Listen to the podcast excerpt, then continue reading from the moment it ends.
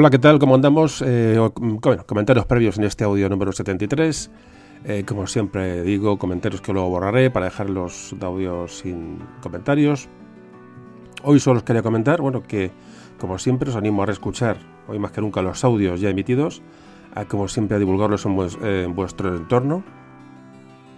Este es un podcast diferente, de luego, cuyos contenidos no, no caducan, me gustaría grabar más a menudo, siempre digo lo mismo, pero esto es lo que hay. Pensad que mi intención es continuar grabando, eh, pero bueno, pero no puedo ofrecer más creación de audios, grabar más a menudo.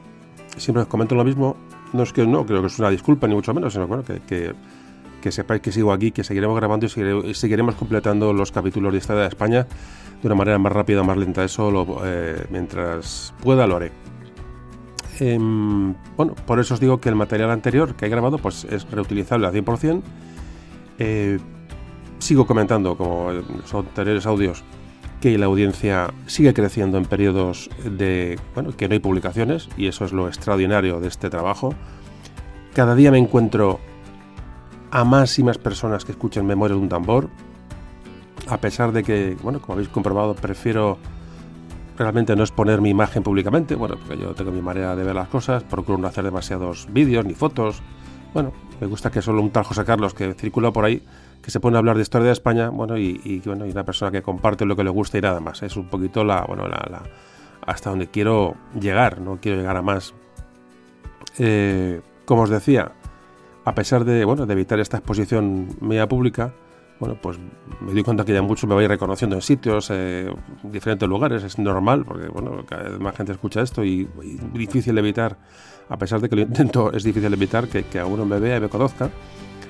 Sigo comentando que he renunciado a muchas invitaciones de muchos ámbitos, porque bueno, prefiero pasar desapercibido en la medida de lo posible, pero bueno, es, es muy difícil.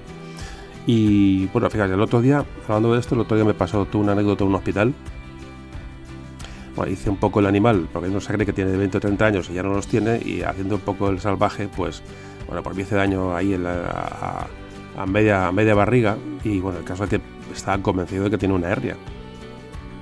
Y, y nada, pues fui al hospital de urgencias porque realmente pues, hay un bulto y tal, digo, digo ya me he herniado, digo, ya lo, que me faltaba. Hasta que fui al médico, entré en por urgencias, mm, bueno, porque realmente era una urgencia para mí, y, y nada, y me atendió el doctor y tal, y bueno, empecé, a contar lo que me pasaba. Yo notaba que estaba un poquito así como abstraído, ¿no? Digo, bueno, me miraba y tal.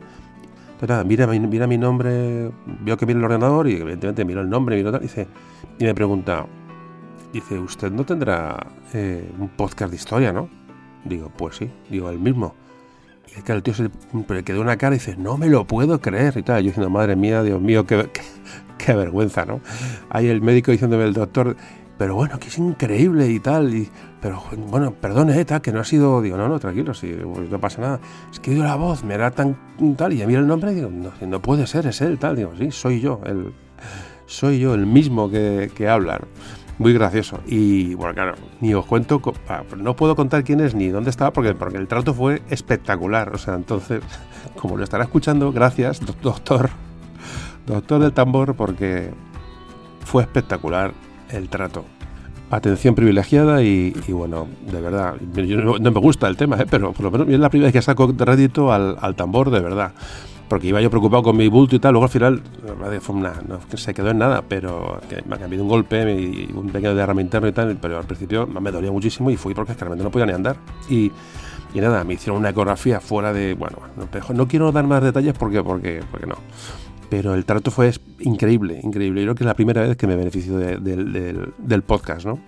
Pero vamos, un saludo al doctor. Por eso digo que, que bueno, pues, pues no sé, pues estas cosas ocurren. Y va, por ejemplo, hablando, hablando de sanidad, pues mm, por ejemplo, en mi, la clínica dental donde a la que yo voy, está dirigida por dos oyentes del podcast eh, Me pone un tambor. Carlos y Mario. Bueno, pues todo casualidades, pero cada día esto está creciendo de forma incontrolada, pero a mí, bueno, me parece, a mí es un placer, ya digo, como me gusta un poco permanecer en la sombra, pues, pues estas cosas, pues bueno, pues me vienen un poco grandes, ¿no? Pensad que es un trabajo sin remunerar y además una actividad en la que existe una exposición personal, evidentemente. Yo podría vivir tranquilamente en mi casa y quieras que no, pues esto, el dar tu voz, el dar tus opiniones, tus exposiciones y estar tan expuesto a tantísima gente, bueno, pues tiene su fin, es, es, una exposición, ya digo, que, bueno, que, lo hago a gusto, pero no deja de ser un, bueno, pues una, un contra ¿no? de, esta, de esta actividad. Aunque yo intente figurar o no figurar demasiado, es inevitable la exposición pública. Y bueno, ya digo que es quizás lo que menos me gusta de esta actividad, pero hay que convivir con ello y ya digo, dentro de lo, dentro de lo que cabe tampoco es, es exagerado. Para mí esas cosas como me vienen grandes, ¿no? Eh, fijaos el ejemplo del, médico de urgencias, que es, que es increíble. Ya digo, bueno, hay mucha gente que voy conociendo, ah, es que sería interminable. Eh, los dentistas, bueno, por cierto, hablando de los de los dentistas, si vivís en Madrid o alrededores, eh, os recomiendo mi clínica dental, ya que estamos hablando de ellos, que está en Móstoles, nada más y nada menos. Yo vivo en la zona norte de Madrid capital, pero me traslado un montón de kilómetros a esta clínica, como decía, dirigida por dos oyentes, porque es de lo mejorcito que he encontrado a todos los niveles. Yo que soy un caguica o un llorón con el dentista que me da pánico, bueno, pues ahí tienen medios, bueno, yo estoy súper a gusto con ellos, pues ya digo, aparte que sean oyentes o no, sean oyentes, yo que tengo pánico al dentista, he encontrado allí un refugio. Así que ya, ya que estoy, digo cómo se llama la clínica total, se llama la clínica Malmo, Malmo, como la ciudad sueca. Clínica Malmo en Móstoles, Ahí te digo, me pillan muy lejos, pero cada vez que tengo que ir al dentista voy para allá, voy yo y toda mi familia. Así que si veis por ahí alguna vez a Malmo, en Móstoles, le deis a Carlos Ambario, a los a los directores de la clínica que sois oyentes del podcast y por lo menos les hará ilusión. No sé si os harán descuento, pero bueno, algo, algo en común tendréis. Claro, el que sea de, al que me esté escuchando de Costa Rica dirá bien que me importa la clínica de, dentista de este tío, pero bueno, lo, he dicho porque además me apetece. Eh, que del médico de urgencia no puedo decir nada, ya digo porque, porque no. Eh, bueno, ya me conocéis, aquí no hay publicidad, no, nunca saco nada de comentarios personales. De hecho, esto que os he dicho lo hago para que os beneficiéis vosotros, los que estéis en la zona de Madrid. Así que nada, si un día Carlos o Mario me invitan a una caña, pues no lo rechazaré. En fin, a lo que iba, que esto crece, cada día detecto más eh, a gente que me ubica, me ha pasado muchas veces, que me en fin, ya digo que, lo que son situaciones para mí raras, pero evidentemente lo que está ocurriendo aquí es, es, todo esto venía a colación y ahora sigo hablando, me enrollo las entradas, de bueno, que hay pocas, poca grabación y poca actividad, evidentemente. Eh, estoy grabando un podcast cada dos meses o por ahí. Algún día puede subir la cadencia, pero creo que lo que os quiero transmitir es que da igual. Eh, hay ahí material para seguir escuchando. Siguen subiendo las, las descargas a pesar de no grabar muy a menudo, entonces a mí eso me da una, me da una fuerza tremenda. Además, una persona como yo, que ni soy locutor, ni soy historiador, eh, además hablo rápido, a veces hablo hasta sin un guion demasiado definido, pero me seguís diciendo la mayoría que mi voz ya es como la de un amigo. Para mí eso es impresionante. Eh, evidentemente, eh, la forma de narrar, mi forma de narrar os llega. pues yo no, no, soy consciente de ello cuando hablo, pero algo hay, bueno, pues que conectamos, que eh, todos me decís lo mismo. Entonces, algo, evidentemente, algo hay de realidad en que la manera de hablar, la manera de comunicar, bueno, pues me sentís cercano y bueno, yo encantado, porque yo creo que es la mejor manera de, contactar con la gente y llegar a, bueno, pues a, ser a una relación más cercana ¿no? con vosotros. Eh, yo que sé, a lo mejor hay un punto también de, bueno, de un conocimiento personal también es importante a la hora de que alguien escucha algo, eh, al margen de que oigáis hablar de historia, evidentemente el conocerme de alguna manera con mis anécdotas, con aquellos esos audios que he hecho más personales, en los que veis mi dimensión personal, bueno, eh, antes que la información que luego os doy, pues yo creo que es importante también. ¿no? la verdad es que no lo sé, no me, pero bueno.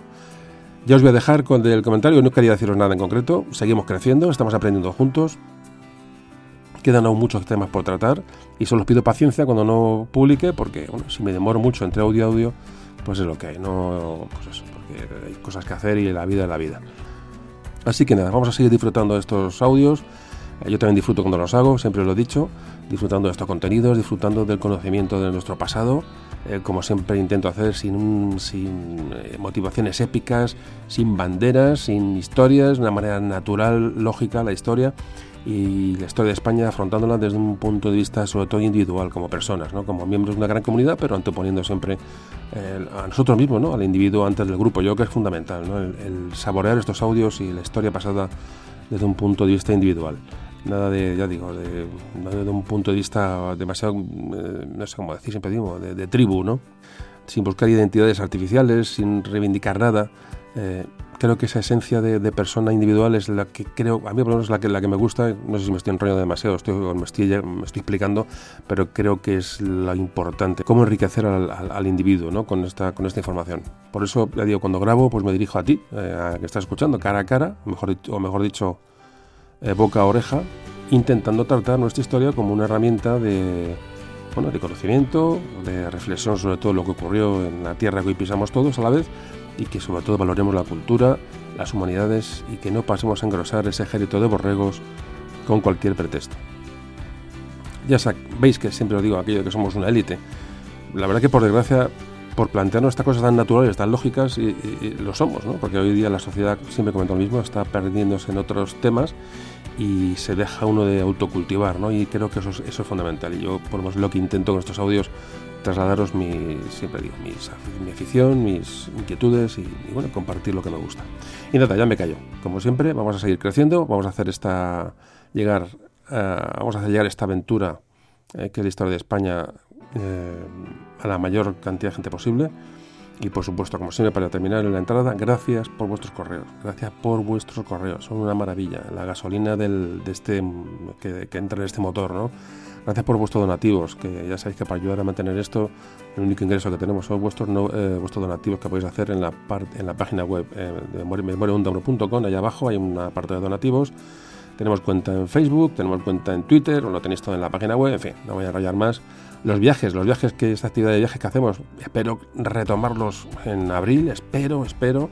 Yo os iré avisando a los que estéis apuntados en la lista de correo y porque que, si no me comen los impuestos. como comenté, tuve que crear una agencia de viajes que tengo parada hace meses y meses. Mira tú, tú aquí el, empresario. Y tengo que, tengo que alimentar un poco el tema, así que me imagino que en abril empezaremos a hacer viajes, aunque solo sea por, porque, bueno, aparte que me apetece mucho, es porque tengo que, tengo que hacer actividades y no me va, me va a costar esto una pasta. Bueno, en eso estamos. soy así y así me moriré. Espero que tarde. Nada, familia, vamos al desastre del 98 para ir cerrando el siglo XIX. Con esta, en este podcast cerramos el XIX realmente. Eh, ya luego quedará para engarzar con el 20 los audios de la Segunda República, quedará, estoy hablando de memoria, creo que nos queda solamente Alfonso XIII, y ya cerramos todo el. Bueno, cerramos un círculo importante, sobre todo. hoy cerramos el 19 realmente, el 19 queda completo. Que no quiere decir que luego no haya audios que hagamos más sobre el 19, sobre temas ya más concretos, sobre un rey, sobre una batalla, sobre un hecho histórico. Pero lo que es eh, lo que os comentaba hace poco en un audio, el ir cerrando ya todos los huecos de la historia, este, este muro, ¿no? Poner los, ladrillos para completar el muro. Eh, con este audio completamos bastante, bueno, completamente el siglo XIX. Eh, cerramos, ya digo, con el 98, evidentemente, como veis, el año 98 ya cierra el, siglo. Y fenomenal, la verdad que estoy contento de haber llegado este, bueno, a completar este, este ciclo. Bueno, no sé lo que llevo aquí hablando. Yo voy a mirar aquí, llevo ya 13 minutos hablando, 13 minutos y pico. Soy un auténtico pesado. Familia, que vamos al 98 y como, y como siempre os digo, ahí seguís teniendo todos los audios anteriores para que sigáis disfrutando de ellos como si hubieran sido publicados antes de ayer. Venga, vamos para allá.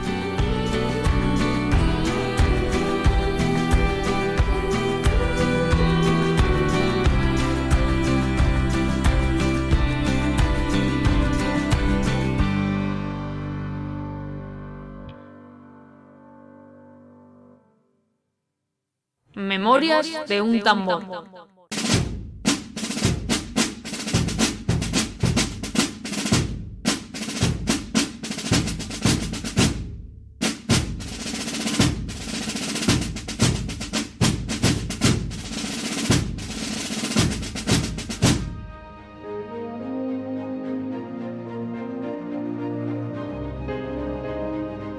Si quieres entender tu pasado, si te apetece revivir acontecimientos narrados con sencillez y pasión, si te gustaría conocer personajes que dieron vida a nuestra historia, estás en el lugar indicado.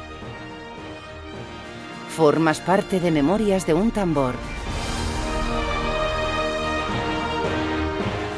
No vas a necesitar memorizar ni tomar apuntes. Simplemente escucha y deja volar tu imaginación. Prepárate para un viaje en el tiempo en el que te sentirás protagonista. Y luego, compártelo. Que el mundo conozca la aventura más grande jamás contada. La historia de España.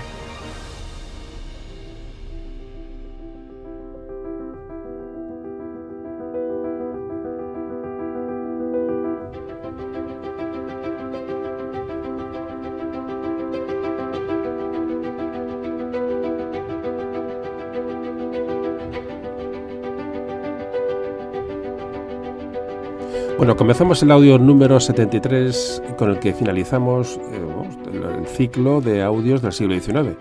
Eh, aunque pueda haber más sobre otros temas más concretos, pero hoy digamos ya redondeamos eh, de forma general el siglo XIX, que no deja de ser bueno pues ya un, pues un, logro. Bueno, vamos a empezar a hablar de la, digo, de qué situación nos encontramos. Hay que decir que tenemos muchos audios anteriores antes de empezar a hablar. Por ejemplo, empezamos con Trafalgar, en 1805, y de ahí pone la expedición a Dinamarca, defensa, la defensa de Buenos Aires, el 2 de mayo de 1808, eh, la batalla de Bailén, Cádiz de 1812, la Constitución de Cádiz, la pérdida de América, el pronunciamiento de Riego, la primera, la primera guerra carlista, Isabel II, eh, otro sobre la guerra de Conchinchina, la Primera República, otra sobre Alfonso, otro audio sobre Alfonso XII y otro sobre los últimos de Filipinas. Fijaos, en todos estos audios que son varios, 2, 4, 6, 8, 10, 12, 14 creo que son, y este es el, eh, este es el 15, hemos, hemos, hemos, llegado, fijaos, un montón de horas hablando del siglo XIX, un siglo fundamental. Bueno, pues hoy es lo que vamos a hacer, hablar del XIX y hablar del famoso desastre del 98. Realmente, más que el desastre del 98, vamos a hablar un poco de la ubicación histórica de esta época, de y sobre todo vamos a hablar de la regencia de María Cristina, que es lo importante. Pero bueno, vamos a empezar a hablar del tema. Como el resto de países de Europa Occidental, España experimentó en el siglo XIX cambios fundamentales. La población creció, esa sociedad del antiguo régimen que siempre hemos hablado fue sustituida por una sociedad de clases y se iba a instaurar poco a poco un régimen liberal, luego en España con más dificultades que facilidades pero fue un siglo em, también muy convulso, muy problemático, porque se sucedieron, pues como hemos hablado, guerras civiles, pronunciamientos militares, muchos cambios de gobierno, y bueno, esa industrialización que fue muy precaria, como veremos y hemos visto, bueno, pues había malas infraestructuras, eh, digo, todo mal gestionado, en fin, un siglo XIX muy, muy complicado. Por todo ello, España dejó de ser una potencia importante en la realidad y se convirtió en una nación de segundo orden internacional. Tal es así que eh, hasta bien entrada la segunda mitad del siglo XX, eh, prácticamente antes de ayer, España no se moderniza y empieza a contar como, bueno, como hoy somos, bueno, tenemos un peso, un cierto peso en el concierto internacional. Bueno, arrancamos del. Vamos a resumir hoy, como es el audio que cierra el siglo XIX, vamos a hacer un resumen del siglo XIX, pero muy por encima. ¿eh? Vamos a, si me gusta un poco, eh, pues si alguien llega nuevo o eh, incluso para los oyentes habituales, meternos en, harina ¿no? y ver cómo la evolución de, este siglo en, concreto, el tema que vamos a hablar hoy, vamos a hablar un poquito desde el principio. Entonces vamos a irnos hasta el principio del siglo XIX. Un, un resumen muy rápido. Trafalgar, la guerra de Trafalgar y la guerra de independencia que empezó en 1808 ahí donde Napoleón, tras la Revolución Francesa, se hizo emperador de Francia, con el objetivo de extender los ideales revolucionarios ¿no? entre aquella Europa del antiguo régimen, aquella Europa absolutista. Ah, tiene que engrandecer Francia y bueno, y las potencias europeas se aliaron contra él. España fue uno de los países que sufrió la invasión francesa, lo que, unido a las abdicaciones de Carlos IV y su hijo Fernando VII en Bayona, provocó la instauración del dominio francés en España, un nuevo rey, José I, hermano de Napoleón, hasta 1814. Siguiente punto importante del siglo XIX, la Corte de Cádiz. ¿Qué pasa ahí? Bueno, que simultáneamente a la guerra de independencia, mientras se luchaba en la guerra de independencia, con la, con la, con la familia real eh, ausente, ese vacío de poder que se, establece, que se crea en España, se establece una serie de juntas provinciales, de las que hablamos en su día, asumen el poder político, las cuales van a delegar su poder en una junta superior o una junta suprema central que se encargó de gobernar España en, digo, en plena guerra, esta Junta Suprema va a convocar la famosa, las importantísimas eh, Cortes de Cádiz, única ciudad que no estaba ocupada por las tropas francesas, y allí se va a proclamar la Constitución de 1812, importantísima, porque fue la primera para España y porque enunció los principios del eh, liberalismo político, bueno, y de hecho provocaría finalmente la caída del antiguo régimen en España, a la larga. Esta constitución de 1812 de la que hablamos estuvo poco tiempo en vigor, puesto que, como ya hemos hablado, repito, tras el regreso de Fernando VII al trono, bueno, fue abolida y se impuso de nuevo el régimen absolutista. Luego hablamos del reinado de Fernando VII, eh, esas resistencias al cambio de este monarca. Mm, ahí bueno, se produce un sexenio absolutista entre 1814 y 1820, bien dando años para ver que vamos avanzando hasta final del siglo XIX. Así que en 1814, tras la salida de los franceses, regresa Fernando VII como rey de España y lo primero que va a hacer este hombre es derogar la Constitución Liberal de 1812 y restaurar el absolutismo durante seis años, lo que originó por parte de, bueno, de, los liberales y parte del ejército pronunciamientos bueno, en favor del liberalismo. Eh, todas estas personas fueron en general fueron encarceladas eh, cuando no ejecutados. Seguimos avanzando. Luego se va a producir un trienio liberal entre 1820 y 1823. Aquí hablábamos, esto hablábamos claramente en el audio del pronunciamiento de Riego. Cuando, bueno, esto es ola de, cuando uno es, esa ola de pronunciamientos, uno de ellos triunfa en 1820, un pronunciamiento encabezado por Riego, eh, sus tropas se encaminaban a, bueno, a poner orden en las, las, insurrecciones en América, estaban en Cádiz y bueno, así que este ejército que tiene que ir a América lo, bueno, lo, se va a dedicar a, crear ese, ese pronunciamiento proliberal contra el absolutismo de Fernando VII. Así que Fernando VII tuvo que jurar la Constitución liberal de 1812 y se van a iniciar tres años de reformas liberales y este proceso liberal se va a terminar, va a llegar a su fin cuando entran en España los famosos 100.000 hijos de San Luis enviados por, ¿no? por las potencias europeas, la llamada Santa Alianza, que acabó con el sueño liberal de Riego y, los liberales y va a provocar una eh, etapa larga de absolutismo que va a durar 10 años. Aquí entramos ya en la que se llamó la década ominosa, 1823 a 1833. Esta se llamaba así porque desde el punto de vista político y económico fue una época ciega y una época funesta. De nuevo se restauró el absolutismo, pero iban a ser sus últimos 10 años. ¿Por qué? Porque bueno, se produce una, grave crisis económica a causa de la, pérdida, de la pérdida de las provincias en Hispanoamérica. Importante, provincias, no colonias, e Hispanoamérica, no Latinoamérica eh, que no son manías ni son tales, que realmente no, ni eran, no eran colonias, eran provincias y, y aquellos, aquellos, territorios eh, siempre se han denominado como Hispanoamérica. No que no tiene más, digo que no son manías ni son cabezonadas, es que realmente se denomina así y así me gusta incidir. Eh, ¿Qué estaba diciendo? A estas pérdidas ¿no? de estas provincias hispanoamericanas se une el malestar de los liberales españoles bueno, que ante los continuos pronunciamientos pues, pues fueron perseguidos y hasta ejecutados, ya digo, como el general Torrijos o Mariana de Pineda, en esta época de las personas que, se oponían al régimen absolutista pues eh, tenían un fin bastante, bastante triste. A todos estos problemas se va a unir el problema dinástico. ¿Por qué? Porque, como ya hablábamos en todos estos audios, se van a, van a aparecer, se van a originar las guerras carlistas, guerras civiles, eh, por ese problema dinástico que van a salpicar todo el siglo XIX. Y se originan, como todos sabéis ya, me imagino, y recordáis, cuando Fernando VII, que no había tenido hijos, abolió la ley sálica, de modo que, bueno, para facilitar que su hija Isabel reinara como así llegó a reinar. Muchos absolutistas no aceptaron esto y apoyaron la causa del hermano del rey, del rey Fernando VII, que era Carlos, dando lugar a tales guerras llamadas carlistas. Bueno, pues efectivamente, al final la reina Isabel, eh, o sea, la hija de Isabel, la hija de mm, Fernando VII, Isabel, va a reinar y se produce, bueno, otro audio que también dimos, que hablamos, el de Isabel II, se va a producir el reinado de Isabel II entre 1833 y 1868. Este ya es un periodo largo, ya nos vamos acercando a la, fecha que, de la que vamos a hablar hoy. Creo, espero que, este repaso nos venga, yo creo que vale bien, nos viene bien, ¿no? Para ya hacer una, bueno, una reestructuración de, ideas y de tal para meternos ya en lo que es el fin del siglo. Creo que puede ser interesante, por eso estoy repasando todo el siglo en este último audio del, del 19. Em, durante el reinado de Isabel II, el liberalismo se va a consolidar poco a poco. Parece que la burguesía española también había llegado poco a, bueno, a sus objetivos, eh, estaba llegando a triunfar, como el resto de Europa. Y en este reinado de Isabel II Repito, entre el 33 y el 68 se van a ir sucediendo una serie de gobiernos, todos ellos liberales, aunque con matices, los eh, moderados, eh, partidarios de reforzar las prerrogativas ¿no? que tenía la monarquía y con reformas limitadas, y los progresistas con reformas más profundas y progresistas para la época. todas esas dos tendencias de, bueno, de progresistas y moderados que durante todo el siglo XIX van a estarse prácticamente alternando el poder, como hemos visto en todos los audios y veremos en el audio de hoy. Eh, ambas tendencias se van a ir eh, alternando, se van a ir sucediendo, aunque hubo más años de moderados, prevalecieron los años de, dominio moderado sobre los progresistas. No obstante, los golpes y pronunciamientos continuaron sucediéndose todo el siglo, debido a, sobre todo al malestar social, las crisis económicas, digo, el siglo XIX un siglo complicado.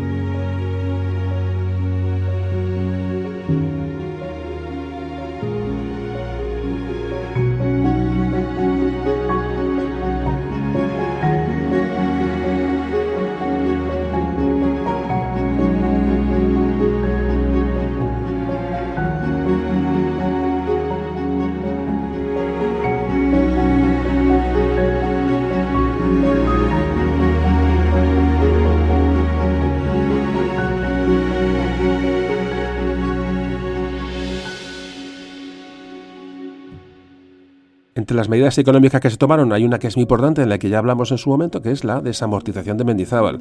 que hizo Mendizábal? Pues se puso en venta las propiedades de la iglesia con el objetivo de que los que las compraran, la burguesía que comprara aquellas tierras, arrebatadas en la iglesia, las pusieran para, en, explotación, ¿no? para, para, para el cultivo y para explotación.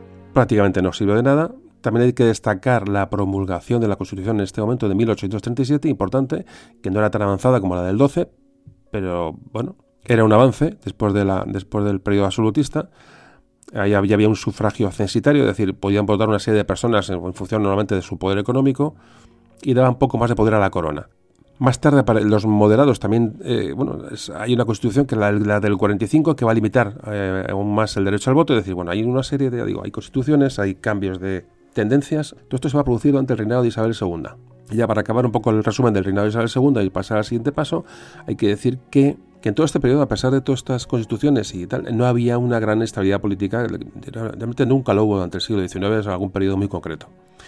Los últimos años de Isabel II fueron, por tanto, bueno, pues una crisis política y económica.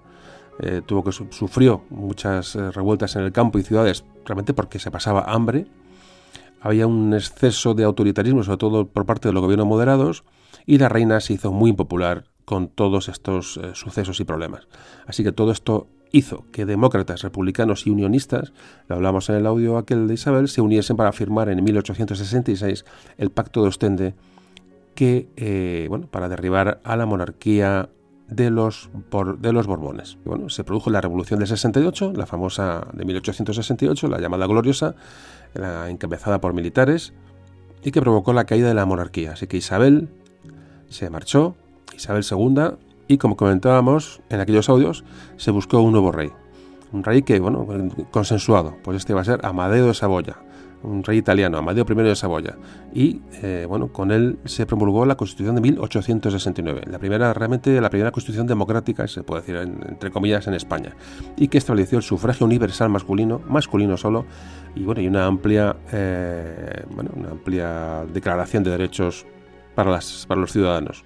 ¿Qué pasó? Bueno, que los Amadeo de Saboya tiene muy pocos apoyos, volvió la crisis económica, empezaron las insurrecciones en Cuba, importante para lo que vamos a hablar hoy, y esto bueno, fueron los motivos de que Amadeo abdicase lo que trajo la Primera República. La Primera República Española, que le dedicamos otro audio, año solo duró unos meses, estamos hablando del año 1873, repito, ya nos vamos acercando al final del resumen, introducción histórica. Una Primera República que duró solo 11 meses, como digo, bueno, debido a esa inestabilidad crónica de la España del 19, el régimen de la Primera República significaba, la verdad, que por primera vez no había ningún monarca en España, eh, solo había políticos, pero bueno, pero duró muy poco por los motivos que hablamos en su momento, ¿no? desunión política.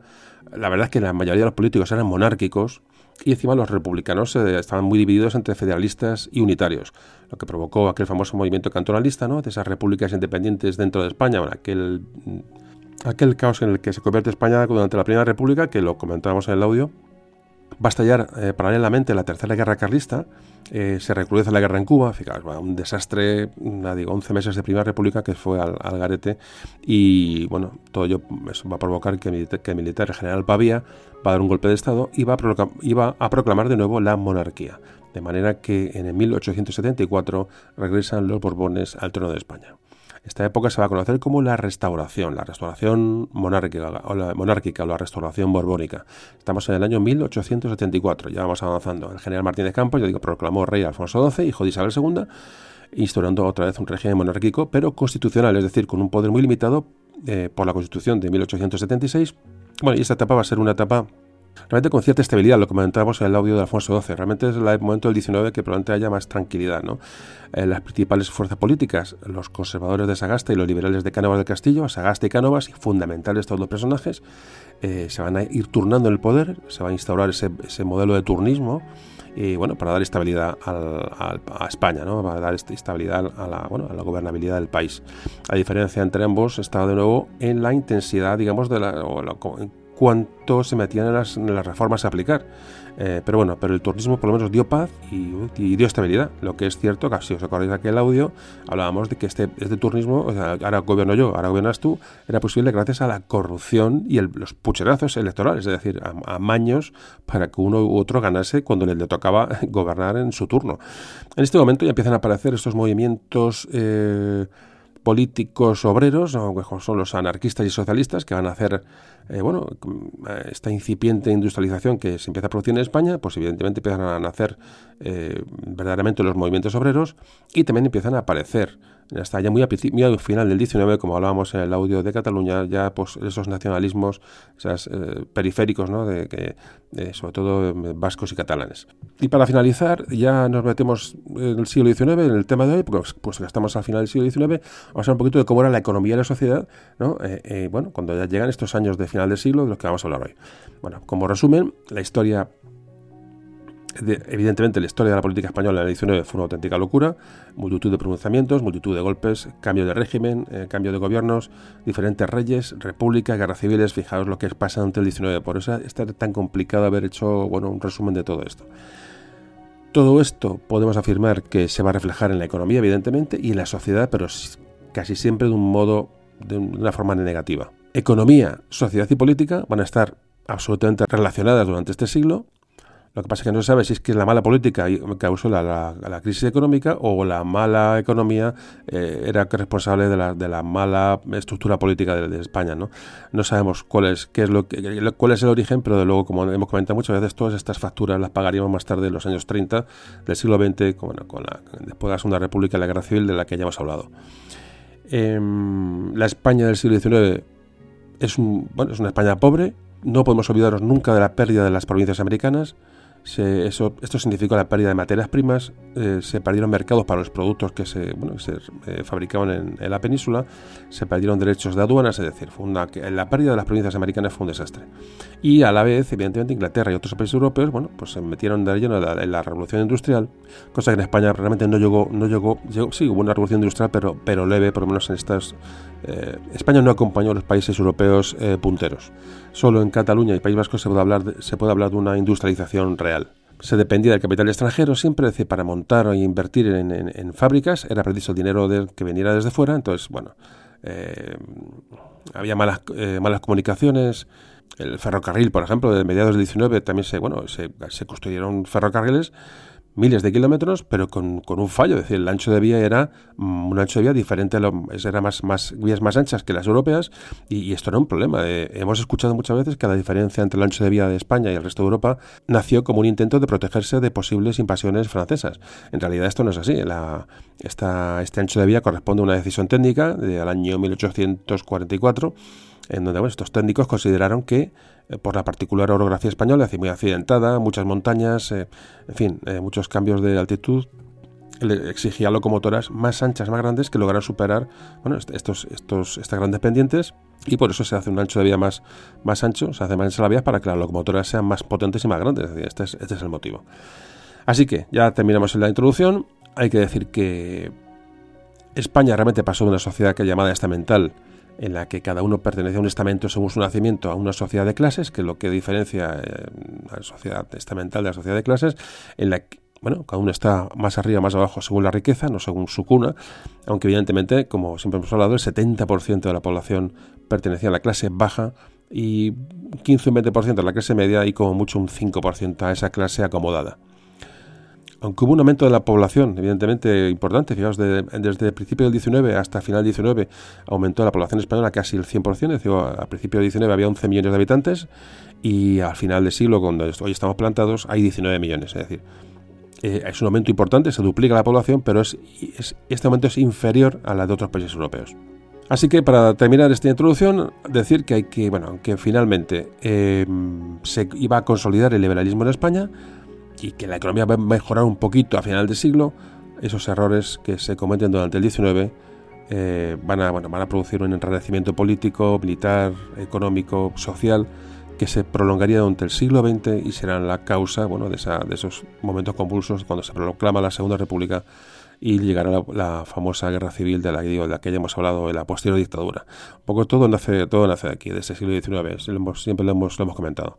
Así que nada, aquí repito, ahí tenemos un montón de audios para escuchar de todo esto que hemos aquí resumido y bueno, con esta introducción terminamos, digo, la, esa eh, introducción histórica que siempre hacemos y ya vamos a hablar de la época de, eh, la, del desastre del 98 ¿Quién reina? ¿Qué rey tenemos en este momento? Bueno, pues después, después de Alfonso XII va a llegar, va a llegar la, regencia de su madre, de María Cristina de Habsburgo. Regencia de María Cristina de Habsburgo, que va a estar reinando eh, de, como regente entre 1885, cuando muere Alfonso XII, hasta 1902. Como veis, ya nos metemos justamente en el siglo XX y va a abarcar pues, estos momentos convulsos del desastre del 98 del que vamos a hablar ahora mismo. Así que nada, acaba la introducción y vamos a hablar de la regencia de María Cristina de Habsburgo.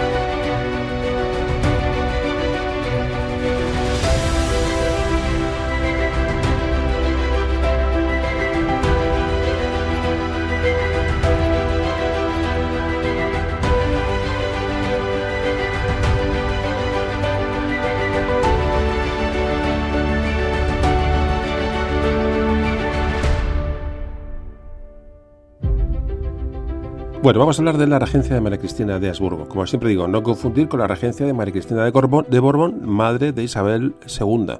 Estas dos regencias, dos regencias de María Cristina, que casualmente van a coincidir en el mismo siglo, por eso no confundirnos. ¿vale? Regencia de María Cristina a principios del siglo, bueno, no tanto tan principios, la digo, la madre de Isabel II, eh, esposa de Fernando VII, y la, eh, esta regencia de María Cristina de Habsburgo, que era la mm, esposa de Alfonso XII. Venga, pues arrancamos con esta, eh, con esta regencia, que deshecha esta, como siempre, aclaración. Bueno, cuando muere Alfonso XII, repito, hemos hecho un podcast dedicado a Alfonso XII, eh, llamado ¿Dónde vas, Alfonso XII? O sea, que es un tío original, como veis, un tío súper original. Le llamé ¿Dónde vas, Alfonso XII? Me quebré la cabeza y le, llamé así. Qué importante es el, los títulos de los podcasts, no os imagináis, ¿eh? O sea, hay podcasts que son espectaculares porque yo no, no, es que, no sea, no es que sea, no es que no sea modesto, es que realmente pocas como luego los escucho o los comentarios que vosotros me hacéis son increíbles, pero la gente no los escucha mucho porque el título no es atractivo. Por ejemplo, el, caso más claro, ya me voy a enrollar como siempre. ¿Qué iba a decir? Ah, sí, el Real de 8. el Real de 8 es un podcast que quedó súper interesante. Es un podcast que, habla ya de economía, habla de una estructura financiera, ¿no? De España con relación a América, con relación a Asia ese podcast es increíble, pero como se llama el Real de 8, pues, pues no tiene, no sé, esto que el Real de 8, que hablan aquí de monedas y de moneditas y tal. Sin embargo, todo el mundo que lo ha escuchado me dice lo mismo, me dice, qué interesante este audio, que no tiene ni idea de esto y, que, y cómo hila con lo anterior. Esto es lo mismo, los, los títulos de los audios son importantes. Entonces, digo, ¿dónde vas, Alfonso XII? Bueno, pues aquí hay que luchar contra, hay que luchar con el, eso, con el marketing y, presentar las cosas eh, apetecibles. Eh, ¿Qué? estoy diciendo. A ver, ¿a dónde va Alfonso XII? Y bueno, pues nada, sí, que se murió en 1885, el rey Alfonso XII, y claro, muere dejando a la reina embarazada. Eh, aún no había un heredero varón, porque anteriormente Alfonso XII y María Cristina habían tenido dos hijas. La muerte de Alfonso, de Alfonso XII realmente crea cierto vacío de poder, bueno, que algunos temían que fuera aprovechado por los carlistas o por los republicanos para acabar con el régimen de la restauración. Recordamos que después de la Primera República se produce el, famoso proceso o em, eh, época histórica llamada la restauración, la restauración borbónica o restauración monárquica. Bueno, pues Alfonso XII era el protagonista de esta, de esta restauración después del, intento de república y nada. La muerte de Alfonso XII no va a destabilizar ese sistema de bipartidista, ¿no? que está pactado de, entre turnos entre Cánovas y Sagasta. Bueno, aparecen aquí estos nombres. Mm, repito que estamos ya avanzando después, del podcast de Alfonso XII. Así que Alfonso XII le sucedió en el trono su hijo póstumo, que era Alfonso XIII. Alfonso XIII eh, le iba a suceder ya entrado en el siglo XX. Es decir, hoy vamos a, hablar de ese periodo entre Alfonso XII y Alfonso XIII, que está esta regencia de la madre eh, María Cristina. Alfonso XIII, me digo, durante su minoría de edad, va a ser su madre, la reina viuda María Cristina, María Cristina de Habsburgo-Lorena, la que va a gobernar, que era hija de los archiduques Carlos Fernando de Austria e Isabel de Austria. Así que María Cristina, en noviembre de 1879, se casó con el rey español Alfonso XII va a comenzar su regencia cuando fallece el rey desde 1885 meses antes de que naciera Alfonso XIII. Va a llegar su regencia hasta mayo de 1902, cuando Alfonso XIII cumple los 16 años, jura la Constitución de 1876 y va a iniciar su reinado personal, pero ese tema ya lo trataremos en un audio posterior. Y para hacer frente a esta situación de incertidumbre realmente creada por, la muerte del rey, se van a reunir los líderes de los partidos turnistas, los que se turnaban, es decir, Antonio Cánovas del Castillo por un lado, por el Partido Conservador, y Praxedes Mateo Sagasta por el Partido Liberal Fusionista, es decir, Cánovas y Sagasta. Cánovas conservador, Sagasta eh, progresista o, liberal. En noviembre de 1885, en este Pacto del Pardo, los líderes de estos partidos acuerdan la alternancia de nuevo en el gobierno entre ambas formaciones políticas. Este turnismo, repito, es muy importante en la historia de España y la historia del siglo XIX. Así que esta reunión de los dos políticos, de Carvas y Sagasta, fue acordada, bueno, fue mm, propiciada por la mediación del general Martínez Campos, y los dos partidos acuerdan para dar estabilidad tras la muerte del rey Alfonso XII acatar la Constitución de 1876 de la que hablamos en el audio de Alfonso XII. Aquí se va a producir el periodo que se llama, se llama el Parlamento Largo de Sagasta, es una época histórica española que va, va, a durar cinco años, es decir, Sagasta va a estar gobernando durante cinco años, tras la muerte de Alfonso XII, para dar bueno, un poco de estabilidad a, España, 1885 hasta 1890. ¿Lo veis? Ya voy dando fechas para que veáis que nos vamos acercando al 98, que es la época que íbamos a hablar. Cánovas dimite y María Cristina, eh, la, la regente, nombra primer ministro a Sagasta, como hemos dicho. Sagasta, que es liberal, como hemos dicho. Así que en abril de 1886, un mes antes del nacimiento del futuro Alfonso XIII, los liberales convocan elecciones para dotarse de una mayoría sólida. Esto era normal. Ya. Me tocan los liberales, bueno, pues convocamos elecciones, se amañan, lo que hemos dicho, son absolutamente amañadas, bueno, y, bueno, y, para, tener para tener legitimidad, una legitimidad relativa, pero esto funcionaba así van a ganar las elecciones porque no había, no había otra, otra opción y a este periodo se, va se le va a llamar el gobierno largo de Sagasta o también se le ha conocido como el parlamento largo, ya que fueron las cortes de más duraderas, de más larga duración en la, de toda la restauración y las únicas que estuvieron a punto de agotar su vida legal, o sea, fue una, una, una legislatura larga. Durante este periodo, cinco años, se llevaron a cabo muchas reformas de perfil social, de perfil político, por lo que algunos consideran este periodo como el periodo más, más rico ¿no? en cuanto a avances eh, de libertades de toda la restauración. Repito, el periodo largo, llamado Parlamento Largo de Sagasta. Se aprobaron diferentes medidas de, bueno, reformas con intención de liberalizar digamos, el, el, régimen monárquico. En 1887 se aprueban las libertades de cátedra, de asociación, de prensa, se suprime la censura y en 1890 se restaura el sufragio, el sufragio universal masculino, importante. Sin embargo, el sistema, este sistema de turnos va a seguir basándose, como antes decía, en, adulterar las elecciones. Eh, aunque el sufragio universal permitió que los republicanos obtuvieran un puñado de diputados en, bueno, en varias ciudades, donde, pero, pero, esto solo ocurrió en ciudades donde no tenían influencia los, caciques. Hablamos del caciquismo en audios anteriores, ¿no? ese control de la, bueno, de la oligarquía territorial ¿no? sobre, los, los, los campesinos y sobre los vecinos, es decir, sobre toda su zona de influencia. Es decir, esta gente obligaba a votar a la gente una serie de partidos o, en función de lo que interesara en cada momento. Este así funcionaba esto. Eh, repito, como siempre digo, en, gafitas del siglo XIX, porque si no, esto hoy día nos parece una auténtica locura, pero esto sucedía y era, era lo más normal del mundo. Eh, si no, no, os echéis la manos a la cabeza porque, porque esto es algo, algo normal.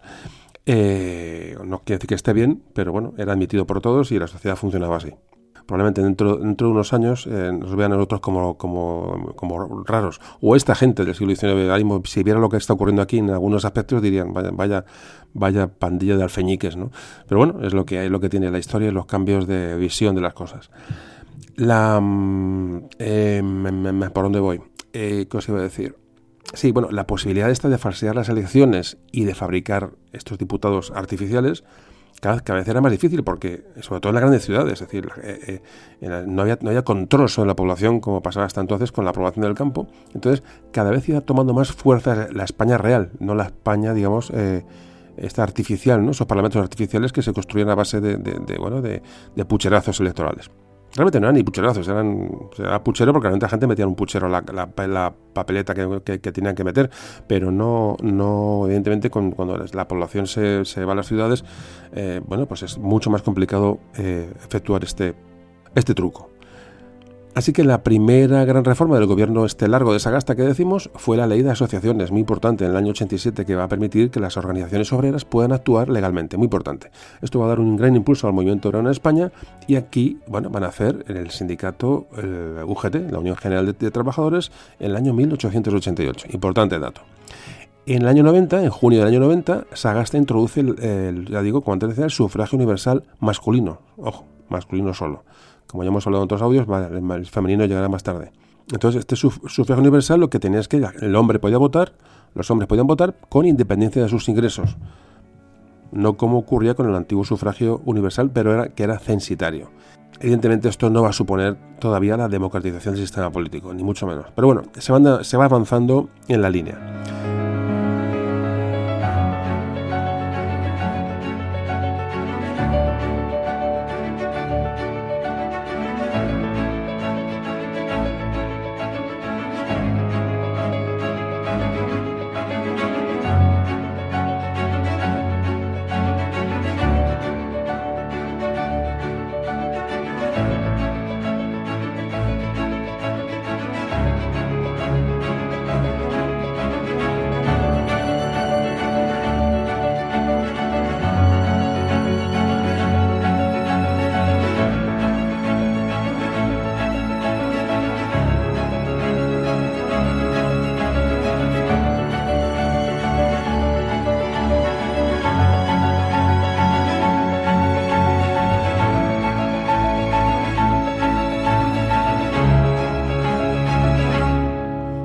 Que aunque el, voto era universal masculino, esta inmensa mayoría de, hombres que tenían derecho al voto estaban, eran eh, masas rurales. Eran masas pobres, masas analfabetas, ajenas a la política absolutamente. Entonces, bueno, pues, pues eh, había esperanza en una revolución social, una, eh, bueno, una, mejora del, campo y del,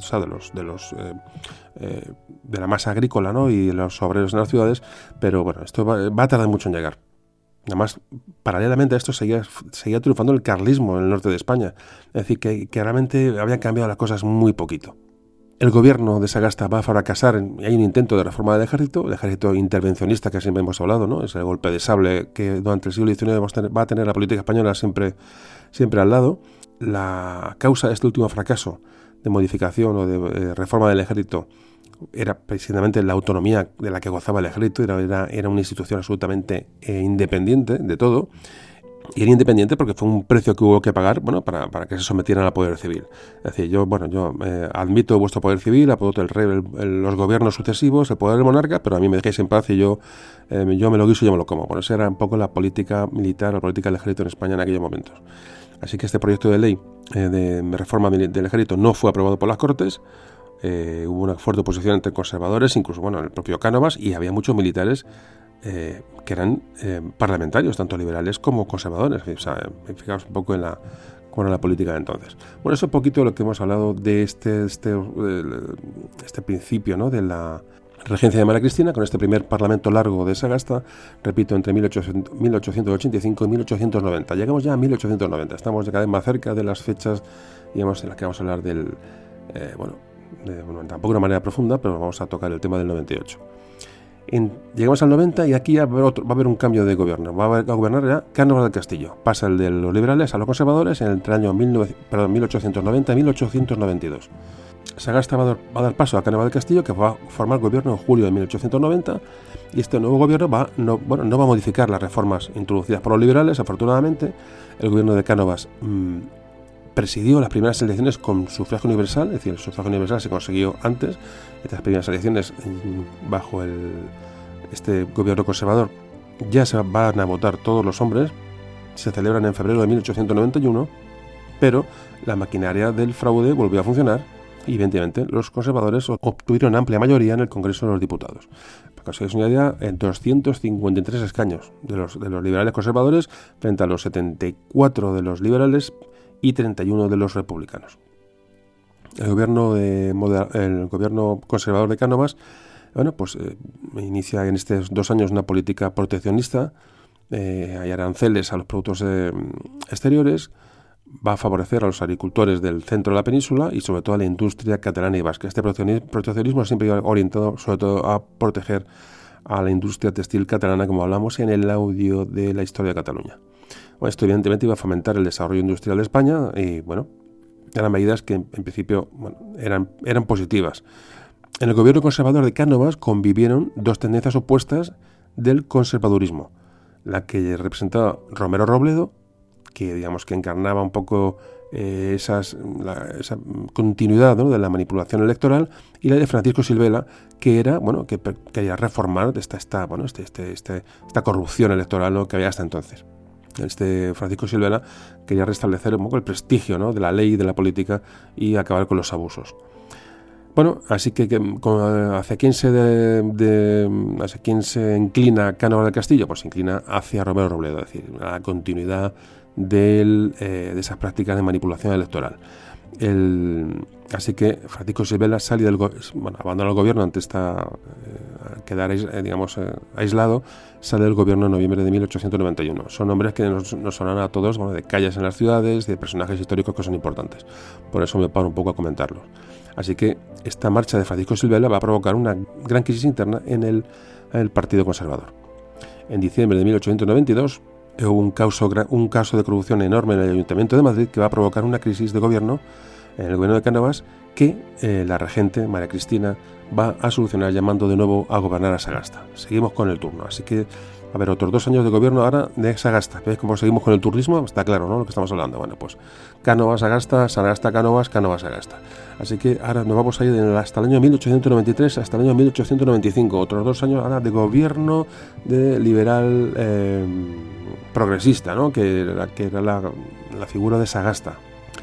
Eh, sé, que son datos, son muchos años y tal, al final, al cabo no es, no es complicado el, asumir o asimilar todo eso que estoy contando porque es, sencillo, procuro hacerlo sencillo, pero quiero que aunque sea un poco, un poco pesado, eh, veáis em, o eh, interioricéis la dificultad de gobierno que había entonces, es decir, como esta alternancia de partidos y, bueno, con una, con una regente, con un Alfonso XIII que era un niño, eh, con los problemas de Cuba, los problemas de, en fin, todos los problemas de que arrastraba el siglo XIX, una situación bastante compleja. Entonces conviene mm, interiorizar sobre todo el tema del turnismo, me parece importante. Por eso no, hablo de manera general, sino que voy dando todos los gobiernos, aunque sea de una manera somera, pero creo que es bueno eh, enterarnos ¿no? de cómo, ves, cómo, van, cómo van alternando poco a poco. Pues ahora se produce otro gobierno, como decía, otra vez del liberal Sagasta, entre el 93 y el 95, 1893 y 1895. En las elecciones que se celebraron en marzo del 93, los liberales obtienen 281 diputados frente a 61 conservadores. Digamos cómo se las tornas cambian. Es decir, había un manejo absoluto del, del, del, voto, eh, de control para que en la alternancia el partido eh, que le tocaba, tocaba gobernar, bueno, tuviera, ya digo, esa legitimidad, eh, entre comillas, ¿no? Es complejo de entender, la verdad, pues, porque con nuestros ojos de hoy, pues es, complejo, no, no, no, lo dudo. Así que este gobierno liberal de Sagasta va a eh, hacer frente sobre todo a un problema grande que empieza a aparecer en España, que es el terrorismo anarquista, del que hemos hablado en otros audios. El escenario principal de este terrorismo va a ser Barcelona. El 24 de septiembre de 1893 tuvo lugar un atentado contra el general Martínez Campos, que era capitán general de Cataluña, y uno de los personajes claves de la restauración, como hemos hablado en los anteriores audios. Martínez Campos ah, solo, solo resultó herido levemente y el autor del atentado, un joven anarquista, fue fusilado. El gobierno de Sagasta, aparte de esos ya problemas con el anarquismo, tiene, el problema de, de las insurrecciones en Cuba también.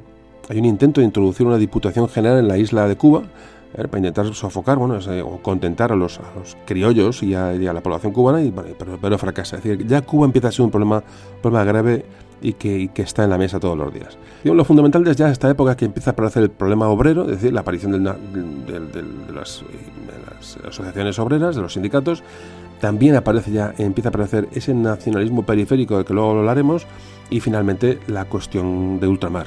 Eh, esa guerra de, bueno, de liberación de, Cuba que va a marcar la crisis final de, este siglo. ya veis como ya los, problemas ya no son ya, son gordos. Este gobierno de Sagasta va a caer en el 95 porque eh, Sagasta dimite al no aceptar las exigencias del general Martínez Campos.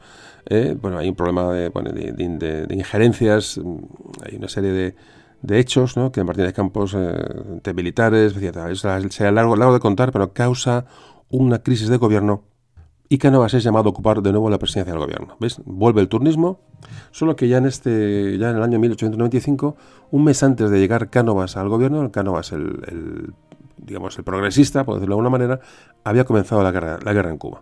Hablamos del año 1895. Y por fin ya vamos, seguimos al último periodo de este gobierno de Cánovas, el último bienio, digamos, liberal, ya nos vamos del 95 al 97, como veis ya estamos, nos estamos acercando al 98. Y, para hablar muy brevemente de esto, pues hay que decir que eh, Cánovas vuelve a gobernar hasta el 97, año en que Cánovas es asesinado por un anarquista. Es fundamental el asesinato de Cánovas del Castillo. Para mí uno de los hechos más importantes de esta época del siglo XIX. Eh, hay que decir que un año antes, en el año 96, tuvo lugar un atentado anarquista en Barcelona durante la, bueno, durante la procesión del Corpus. Eh, pues bueno, se pusieron bombas, entonces murieron seis personas en aquel acto y otras 40 personas fueron heridas. Claro, la represión fue indiscriminada y dio lugar al famoso proceso de Montjuic, eh, durante el cual 400 sospechosos fueron encarcelados y parece que torturados en el castillo de Montjuic. A continuación, varios consejos de guerra bueno, pues van a, condenar a muerte a, 28 personas como responsables de estos atentados. El proceso de Montjuic tuvo una gran repercusión internacional, había dudas de que las pruebas que se habían aportado fueran, fueran legales, en fin, hubo un problema gordo y la prensa desató una campaña contra, bueno, contra contra, bueno, contra estas decisiones, ¿no? de, esta, represión ¿no? que, se hizo. En este ambiente de protestas por el proceso de Montjuic, ahí es cuando se produce, como antes decía, el asesinato de Cánovas del Castillo por un, anarquista italiano el 8 de agosto de 1897. Repito, eh, muy importante. Eh, más por lo que, primero por el asesinato del personaje, evidentemente, y luego por, por, lo que crea de incertidumbre ¿no? política en, España. Así que mm, se asesina a Cánovas y Sagasta se va a hacer otra vez cargo del gobierno. Año 1897. Y para acabar ya este, ya nos metimos en el 98, vamos a hacer, hablar un poquito de cómo era la España rural en aquel momento, cómo era el desarrollo industrial, los movimientos obreros y tal. Y bueno, hay una serie de cuestiones para ya meternos lo que es en la pérdida de las provincias de ultramar, que es lo que, bueno, lo, lo importante del audio hoy. pues enseguida, enseguida continuamos.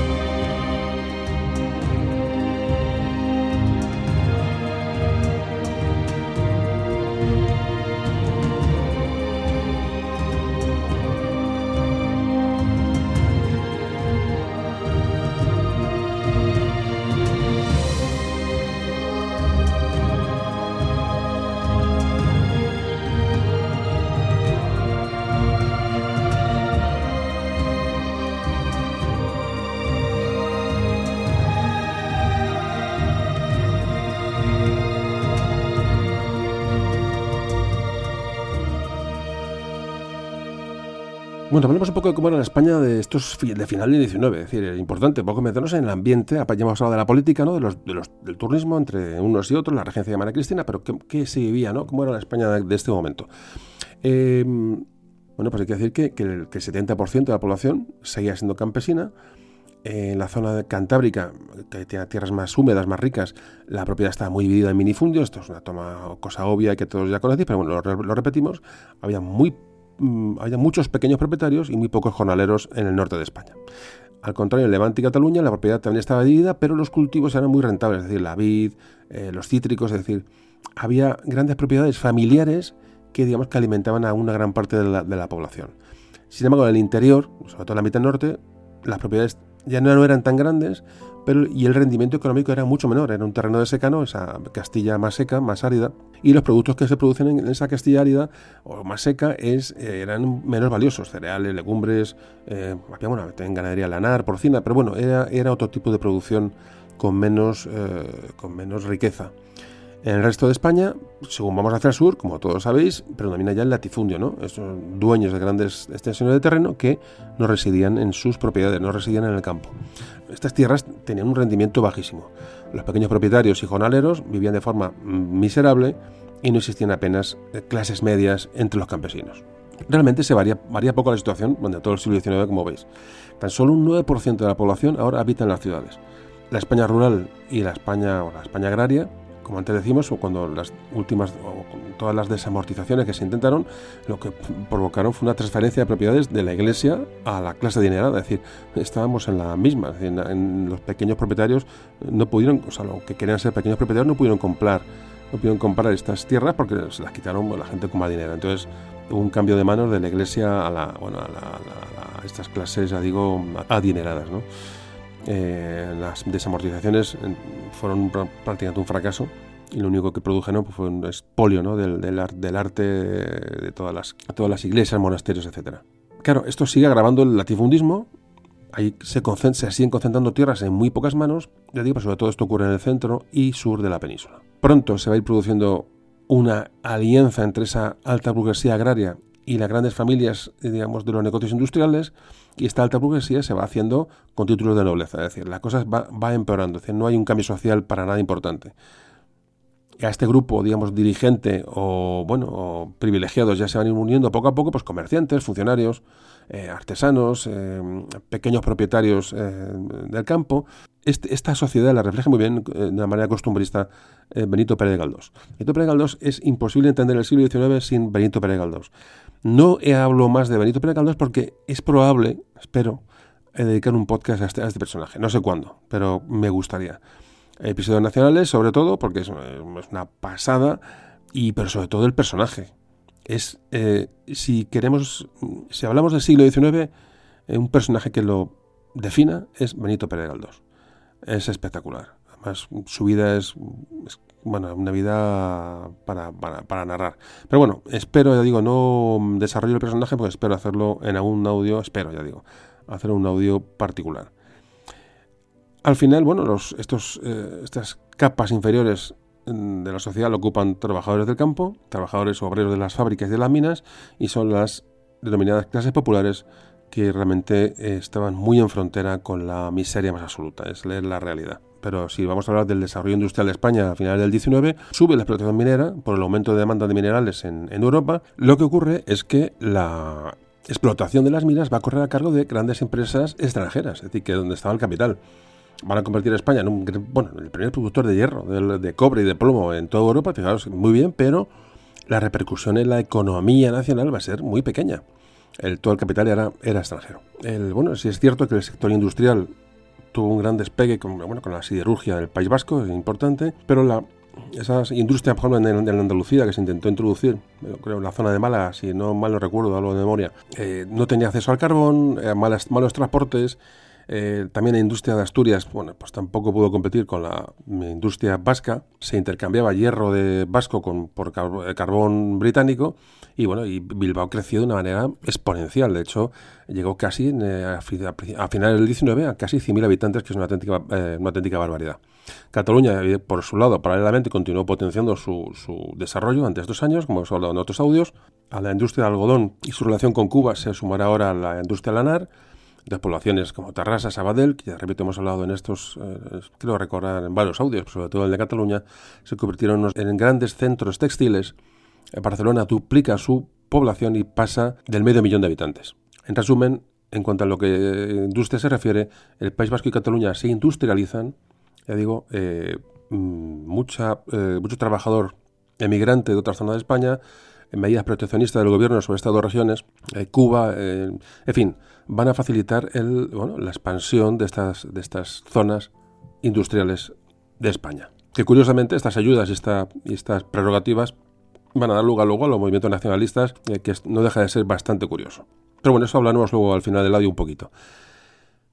En cuanto a los movimientos obreros del final del siglo XIX, para ya meternos un poquito en el contexto, antes de meternos con las, con las pérdidas de las provincias, hay que decir que, lógicamente, con el auge económico industrial va tomando fuerza la burguesía, pero eh, aparecen ya los movimientos obreros. Ya el año, hacía ya años, en el año 79, 1879, ya se había fundado el Partido Socialista Obrero Español, con el objetivo ¿no? de, de, procurar, textualmente, procurar la organización de la clase trabajadora en un partido político distinto y opuesto a todos los de la burguesía. Así nace el, PSOE. solo había un grupo eh, que realmente iba a estar eh, mm, mm, apostando por tácticas violentas, que es el, anarquismo, que también hemos hablado muchas veces, que va a ser eh, objeto de persecución prioritaria por parte de la policía y de los diferentes gobiernos. El Estado, digamos, se va a defender con la misma violencia que utilizan los anarquistas. Estos métodos anarquistas son desaprobados por los socialistas, que buscaban resolver esas reivindicaciones sociales con medios pacíficos. Así que en estos momentos, antes hablamos de que se establece una ley de asociaciones que va a fortalecer las organizaciones obreras de una manera clara. Todo ello, como decimos, asociado al, proceso de industrialización. Bueno, digamos que esa, represión del gobierno sobre estos grupos anarquistas van a crear bueno, otro efecto contrario, es decir, van, a, crear eh, más extremismo ¿no? entre estos grupos. Aparece la famosa eh, asociación La Mano Negra en 1883, que es una organización anarquista eh, clandestina. En 1888 ya se había, como antes hablamos, ya se había creado la, ya, se, ya había nacido el sindicato UGT. El Partido Socialista se integró pronto en la Segunda Internacional. Decía, esto ya hemos hablado también de movimientos obreros. Eh, ya digo, no puedo repetir todo porque entonces sí que lo haríamos todo esto muy largo. Hemos hablado de otros audios, pero doy pinceladas para que veáis un poquito el ambiente de evolución del movimiento obrero también a finales del 19. Ahora que una de las causas, ya termino con esto, del lento crecimiento de las organizaciones obreras fue digamos, el papel de, las, de los republicanos, del republicanismo. Claro, que era una referencia política para estos sectores obreros y populares, realmente, pero este republicanismo no, eh, no estaba formado por exclusivamente por obreros, es decir, eran partidos muy, digamos, como, se suele decir hoy, em, transversales, es decir, interclasistas. Había personas de, muchas condiciones sociales, no eran solamente obreros, y esto dificultó un poco el, digamos, el efecto de reivindicación del, del, bueno, de estas asociaciones o, movimientos, primeros movimientos obreros. Luchaba por conseguir reformas, evidentemente, pero no de una forma, eh, bueno, eh, digamos, no, no cuestionaba los fundamentos de la sociedad capitalista del momento. Es un poco la idea que, debemos sacarnos, que debemos sacar de este tema. Bueno, vamos a hacer una pequeña pausa y vamos a hablar de ya de la, cómo se pierden las provincias de ultramar. Ya llegamos a mirar al año 1898, vamos a ver un poquito, le digo, hemos he dado un resumen muy, eh, digamos, muy por encima del siglo XIX. Hemos metido ya luego en la política de la regencia de, María Cristina, como eran los, turnos. Eh, digamos, hemos, nos hemos casi quedado ya a las puertas del reinado de Alfonso XIII, con esos turnos entre moderados y, liberales o, progresistas. Eh, creo que hemos hecho un recorrido importante para darnos idea de cómo se vive en España a finales del XIX y vamos a hablar un poco del efecto, de lo que va a causar. Digo, no muy por encima, no esperéis que vamos a hablar mucho de, de hechos bélicos ni de... Porque esto creo que hay que tratar en un audio aparte. Es decir, vamos a ver, qué pasó, eh, esos sucesos, vamos a ver lo que provoca la crisis del 98, pero no vamos a incidir mucho en ello. Es decir, vamos a pasar por encima porque creo que esto hay que dedicar otro audio. Decir, lo mismo que dedicamos un audio entero a los últimos de Filipinas, pues a lo mejor hay que crear otro audio, otros audios a, las, a, esta guerra con Estados Unidos, a la guerra de Cuba. Es decir, vamos a ir, vamos a ir poco a poco, pero vamos a, evidentemente, vamos a hablar de ello ahora mismo para meternos un poco en, en materia. Venga, pues enseguida, enseguida seguimos. Thank you.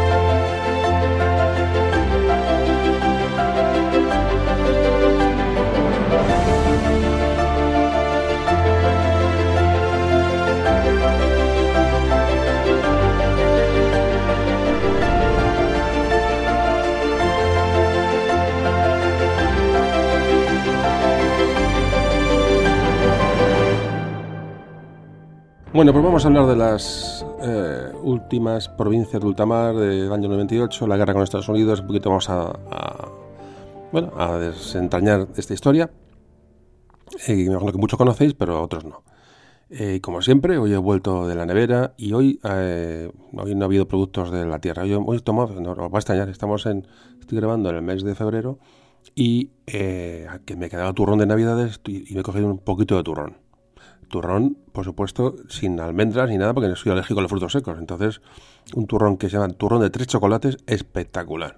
Me he comido tres barritas de turrón, que casi, casi ni, casi ni vuelvo a grabar. Casi me quedo allí con, como la tableta esta entera. Eh, eh, goloso que es uno. Así que ya digo, me tenéis aquí de casualidad. Y además suaviza la garganta, no penséis, así que vengo, vengo mejor hoy, vengo mejor ahora. Eh, vamos a hablar de, de otro turrón, el turrón que se monta en Cuba. Eso sí que fue un turrón.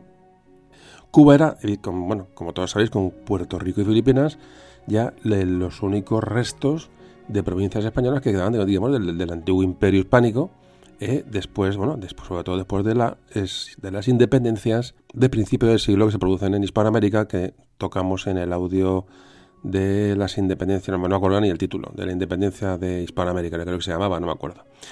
Eh, Cuba, de luego, era la auténtica joya de la corona. Con Cuba se intentaba compensar todas las pérdidas, digamos, que, se habían producido tras, desaparecer todas las, provincias eh, en América. Em, a lo largo del siglo XIX se fueron estrechando, de luego, lazos económicos mm, de una manera y sociales, sobre todo entre la isla y, la península. Cuba era, como muchos dijeron un montón, era prácticamente una parte, una provincia de Andalucía.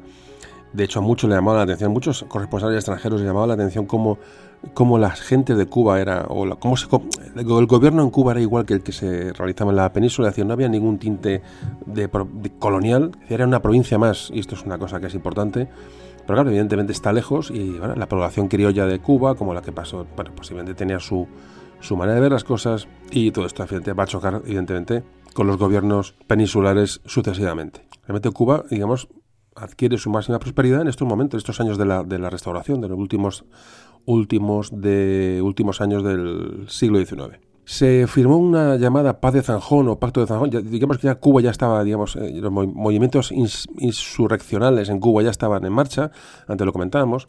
Eh, ya, ya, el problema ya está ahí, entonces se produce el pacto o paz de Zanjón, que es un documento que establece la capitulación del, digamos, del, ejército eh, insurrecto cubano frente a las autoridades españolas, poniendo fin a la llamada Guerra de los Diez Años de Cuba. La Guerra de los Diez Años duró entre 1868, fijaros, desde la Revolución Gloriosa hasta 1878. Estos diez años fueron, digamos, la, primera guerra de Cuba que hay en Cuba importante y que afecta un poco, bueno, no un poco no, afecta bastante a la estabilidad política española. Este acuerdo, evidentemente, no daba, daba muy poquitas, eh, un poquito reconocimientos a bueno, a esa guerrilla ¿no? cubana que había participado en la guerra, no se quiere hablar, ni de independencia, ni de abolición de, ni de abolición de la esclavitud, que era de lo que aquí se hablaba, y bueno, y este, esta paz no solucionó los problemas de Cuba. Pero bueno, además entre la firma de esta paz y el estallido de la guerra del 95, es decir, la guerra va a volver a estallar en el año 95, como antes hemos dicho, a 1895, digamos, la, eh, Cuba pasó por unas etapas más ricas y fecundas de, de, su historia, que es lo que hemos hablado hasta ahora, ¿no? Periodo, digamos, entre estas dos insurrecciones. Pero claro, ¿qué ocurre? Pues que aquí aparece ya la influencia de los Estados Unidos de Norteamérica. Se han fijado en el Caribe, se han fijado en España como una, bueno, una potencia a, destruir realmente, eh, intereses económicos y buscaron, hemos hablado muchas veces, la legitimidad que buscan en la guerra, van a buscar en la guerra contra España es eh, un país antiguo, un país anclado en raíces mm, muy antiguas, con costumbres prácticamente antediluvianas, es decir, lo que es leyenda negra. Es decir, la leyenda negra que se crea en toda España, lo hemos hablado muchas veces, va a ser, digamos, uno de los argumentos artificiales que van a usar los Estados Unidos para poner al español o al, al, viejo imperio español como algo a derribar, a destruir y a olvidar. Es una excusa, pero lo que buscan los americanos es bueno, la influencia de una isla tan rica, azúcar, algodón, eh, estratégicamente en el Caribe era importante la isla de Cuba, y bueno, se fijaron en ella, evidentemente, y ahí estábamos nosotros. Estas presiones de los Estados Unidos no fueron frenadas para nada durante los gobiernos de la, de la restauración de estos últimos años del siglo XIX.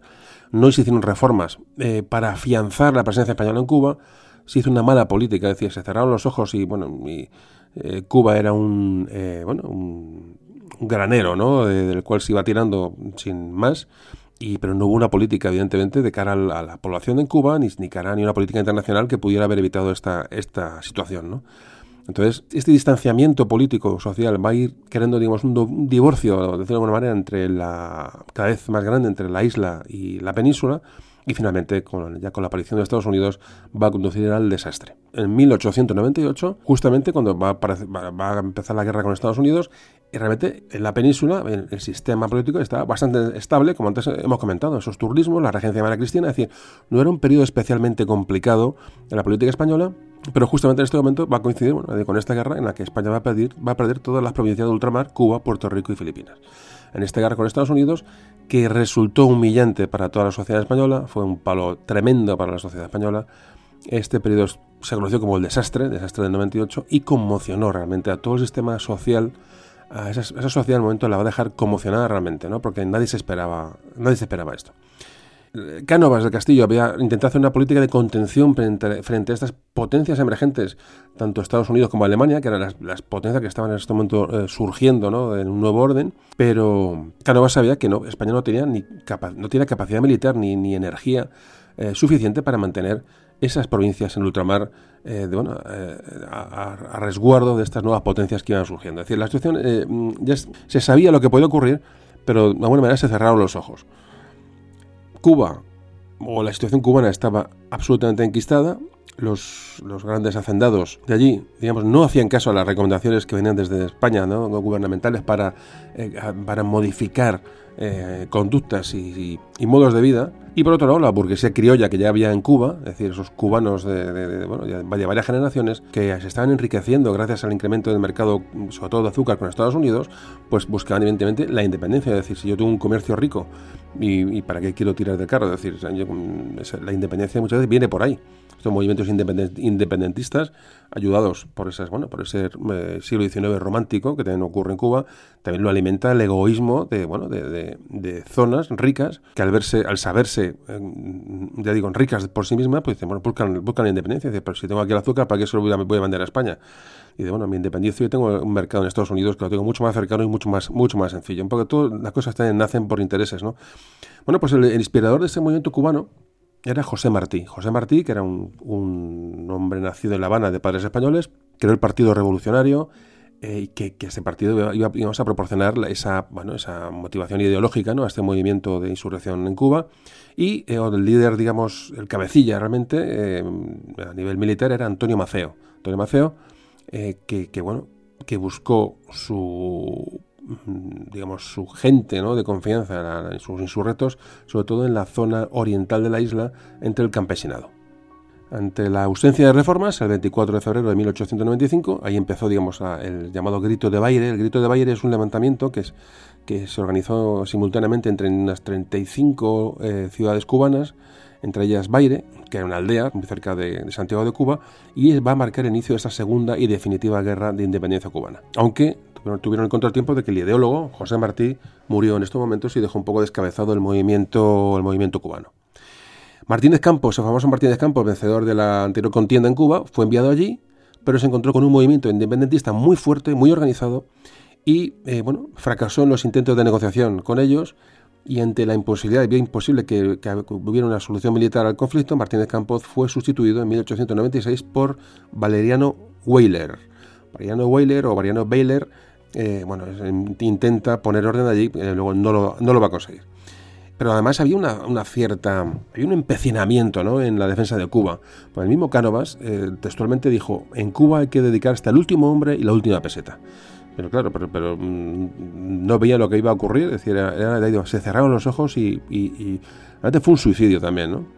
Cánovas, que era una de las personas que podía tener una cierta ascendencia ¿no? sobre el problema cubano, es asesinado un año antes, en el año 97. ojo, el asesinato de Cánovas tiene, mucha importancia.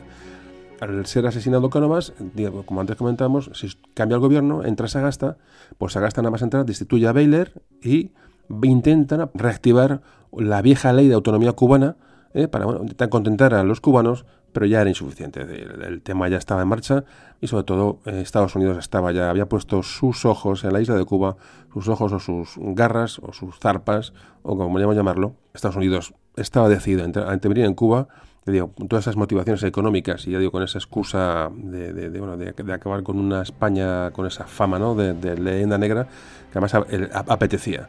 Total, que se va a producir el famoso hecho de la voladura del crucero norteamericano, el Maine, el 15 de febrero de 1898.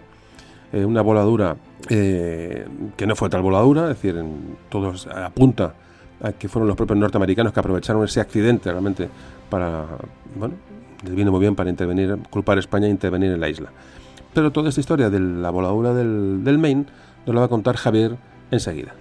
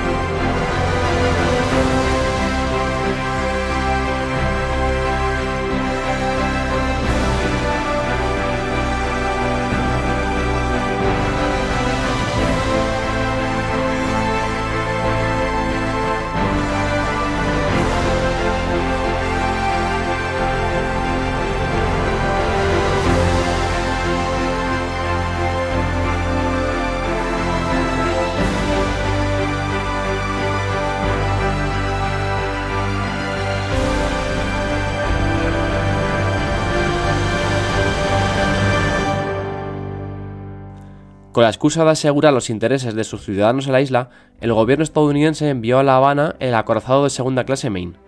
El viaje era realmente una maniobra intimidatoria y de provocación hacia España, que se mantenía firme en el rechazo de la propuesta de compra realizada por los Estados Unidos sobre Cuba y Puerto Rico. La tensión aumentó también entre España y Estados Unidos por un incidente diplomático ocurrido el 9 de febrero de 1898. Hubo una publicación en el periódico New York Journal de una carta del embajador de España en Washington, una carta dirigida a José Canalejas, director del Heraldo de Madrid, que contenía calumnias contra el presidente de Estados Unidos, William McKinley. Así que, el 25 de enero de 1898, el Maine hacía su entrada en La Habana sin haber avisado previamente de su llegada. Aquello era contrario a las prácticas diplomáticas tanto de la época como actuales. En correspondencia a este hecho, el gobierno español envió al crucero Vizcaya al puerto de Nueva York. El Maine se presentó a la vista del morro de La Habana, Lentamente el buque se deslizó por el canal de entrada a la bahía donde realizó la maniobra de fondeo y se amarró a la boya número 4 frente al muelle de la Machina. Eran aproximadamente las 11 de la mañana. Los yanquis, por fin, tenían su caballo de Troya de acero en territorio cubano. Mientras tanto, el ejército rebelde cubano continuaba atacando y desgastando el ejército de la península, lo que indicaba que la guerra estaba virtualmente ganada a favor de los cubanos. La presencia del buque de guerra se logró bajo presión del gobierno estadounidense sobre las autoridades españolas en la isla. Esto lo desvela el capitán de navío Charles Sigby, comandante del Maine, en su relato de su destrucción en el puerto de La Habana. El comandante del Maine comenta los mensajes en clave que circularon entre Washington, el cónsul general de Estados Unidos en La Habana y el comandante de, de la embarcación. La catástrofe llegaría el 15 de febrero de 1898, sobre las 10 menos 20 de la noche. Una violenta explosión se escuchó en La Habana, la proa del acorazado Maine se elevó para luego caer en pedazos. El buque se hundía llevándose 254 tripulantes y 6 oficiales. Más tarde fallecerían 6 tripulantes que estaban gravemente heridos. El resto de la oficialidad disfrutaba, a esas horas, de un baile dado en su honor por las autoridades españolas. De inmediato, los estadounidenses culparon a España. Dijeron que el buque había sido volado por causa de una mina submarina colocada por los españoles, mientras que estos sostenían que había sido provocada por los propios yanquis para buscar un pretexto que justificara la declaración de guerra a España, como así ocurrió. El gobierno de Estados Unidos encontró la excusa y por fin pudo intervenir en la guerra que hacía años los cubanos sostenían contra las tropas españolas y que estaba a punto de culminar con la independencia de la isla. En la Comisión de Investigación de Estados Unidos sobre estos hechos se impuso la tesis de que la explosión la había causado una mina marina desde el exterior y no la de otros especialistas que la consideraban como un accidente. La comisión ocultó que 13 buques estadounidenses también habían sufrido incendios asociados a la combustión espontánea de carbón en sus depósitos. Para la mayoría de los expertos, incluidos los estadounidenses, fue un accidente. La investigación oficial descartó estos indicios por razones políticas y para ocultar la negligencia de los mandos del Maine. La teoría sobre la participación española se impuso gracias a la ayuda de la prensa. Sin esperar el resultado de una investigación, la prensa sensacionalista de William Randolph Hearst publicaba al día siguiente el siguiente titular. El barco de guerra Maine partido por la mitad por un artefacto infernal secreto del enemigo. Otro reportero del diario The World en La Habana, Silvestre Scoville, trató de enviar el siguiente cable. Un individuo desde un bote arrojó una bomba sobre el acorazado Maine que produjo la explosión. El censor de la prensa le dijo que eso era falso, a lo que le respondió, sí, pero es sensacional. El periódico World de Nueva York, propiedad del magnate Joseph Pulitzer, dijo que los oficiales españoles habían brindado tras la explosión, mientras que un titular del periódico New York Journal titulaba La destrucción del acorazado Maine fue obra del enemigo. Los oficiales de la Marina piensan que el Maine fue destruido por una mina española. A fin de determinar las causas del hundimiento, se crearon dos comisiones de investigación, una española y otra estadounidense, puesto que estos últimos se negaron a una comisión conjunta. Los estadounidenses sostuvieron desde el primer momento que la explosión había sido provocada y externa. La conclusión española fue que la explosión era debida a causas internas. Los españoles argumentaron que no podía ser una mina como pretendían los estadounidenses, pues no se vio ninguna columna de agua y además, si la causa de la explosión hubiera sido una mina, no tendrían que haber estallado los pañoles de munición. En el mismo sentido, hicieron notar que tampoco había peces muertos en el puerto, lo que sería normal en una explosión externa. Además, fotografías exteriores demostraron que el casco había roto hacia el exterior, lo que demostraba que era una explosión interna, no externa. Además, el informe que hizo público el presidente McKinley asegura que no habían sido capaces de averiguar quién había sido el responsable de la explosión. España negó desde el principio que tuviera algo que ver con la explosión del Maine, pero la campaña mediática realizada por los periódicos convencieron a la mayoría de los estadounidenses de la culpabilidad de España. Estados Unidos acusó a España del hundimiento y declaró un ultimátum en el que se le exigía la retirada de Cuba, además de empezar a movilizar voluntarios antes de recibir respuesta. Por su parte, el gobierno español rechazó cualquier vinculación con el hundimiento del Maine y se negó a plegarse al ultimátum estadounidense, declarándole la guerra en caso de invasión de sus territorios, aunque sin ningún aviso Cuba ya estaba bloqueada por la flota estadounidense. Los restos del Maine fueron reflotados en 1911 y minuciosamente examinados, pero asombrosamente, el informe de la investigación fue tan impreciso que nada aportó. El buque fue remolcado, dinamitado y hundido en alta mar. Ya en nuestros días, en 1974, el almirante Hyman Rickover y un equipo de expertos llegó a la conclusión de que la explosión no fue debida a una mina colocada en el exterior, sino a un accidente en el interior. Por fin, estudios realizados en 1982 por Lewis Gould revelaron que una ventilación inadecuada en el interior del Maine provocó un incendio en las carboneras y la explosión. Hasta otra.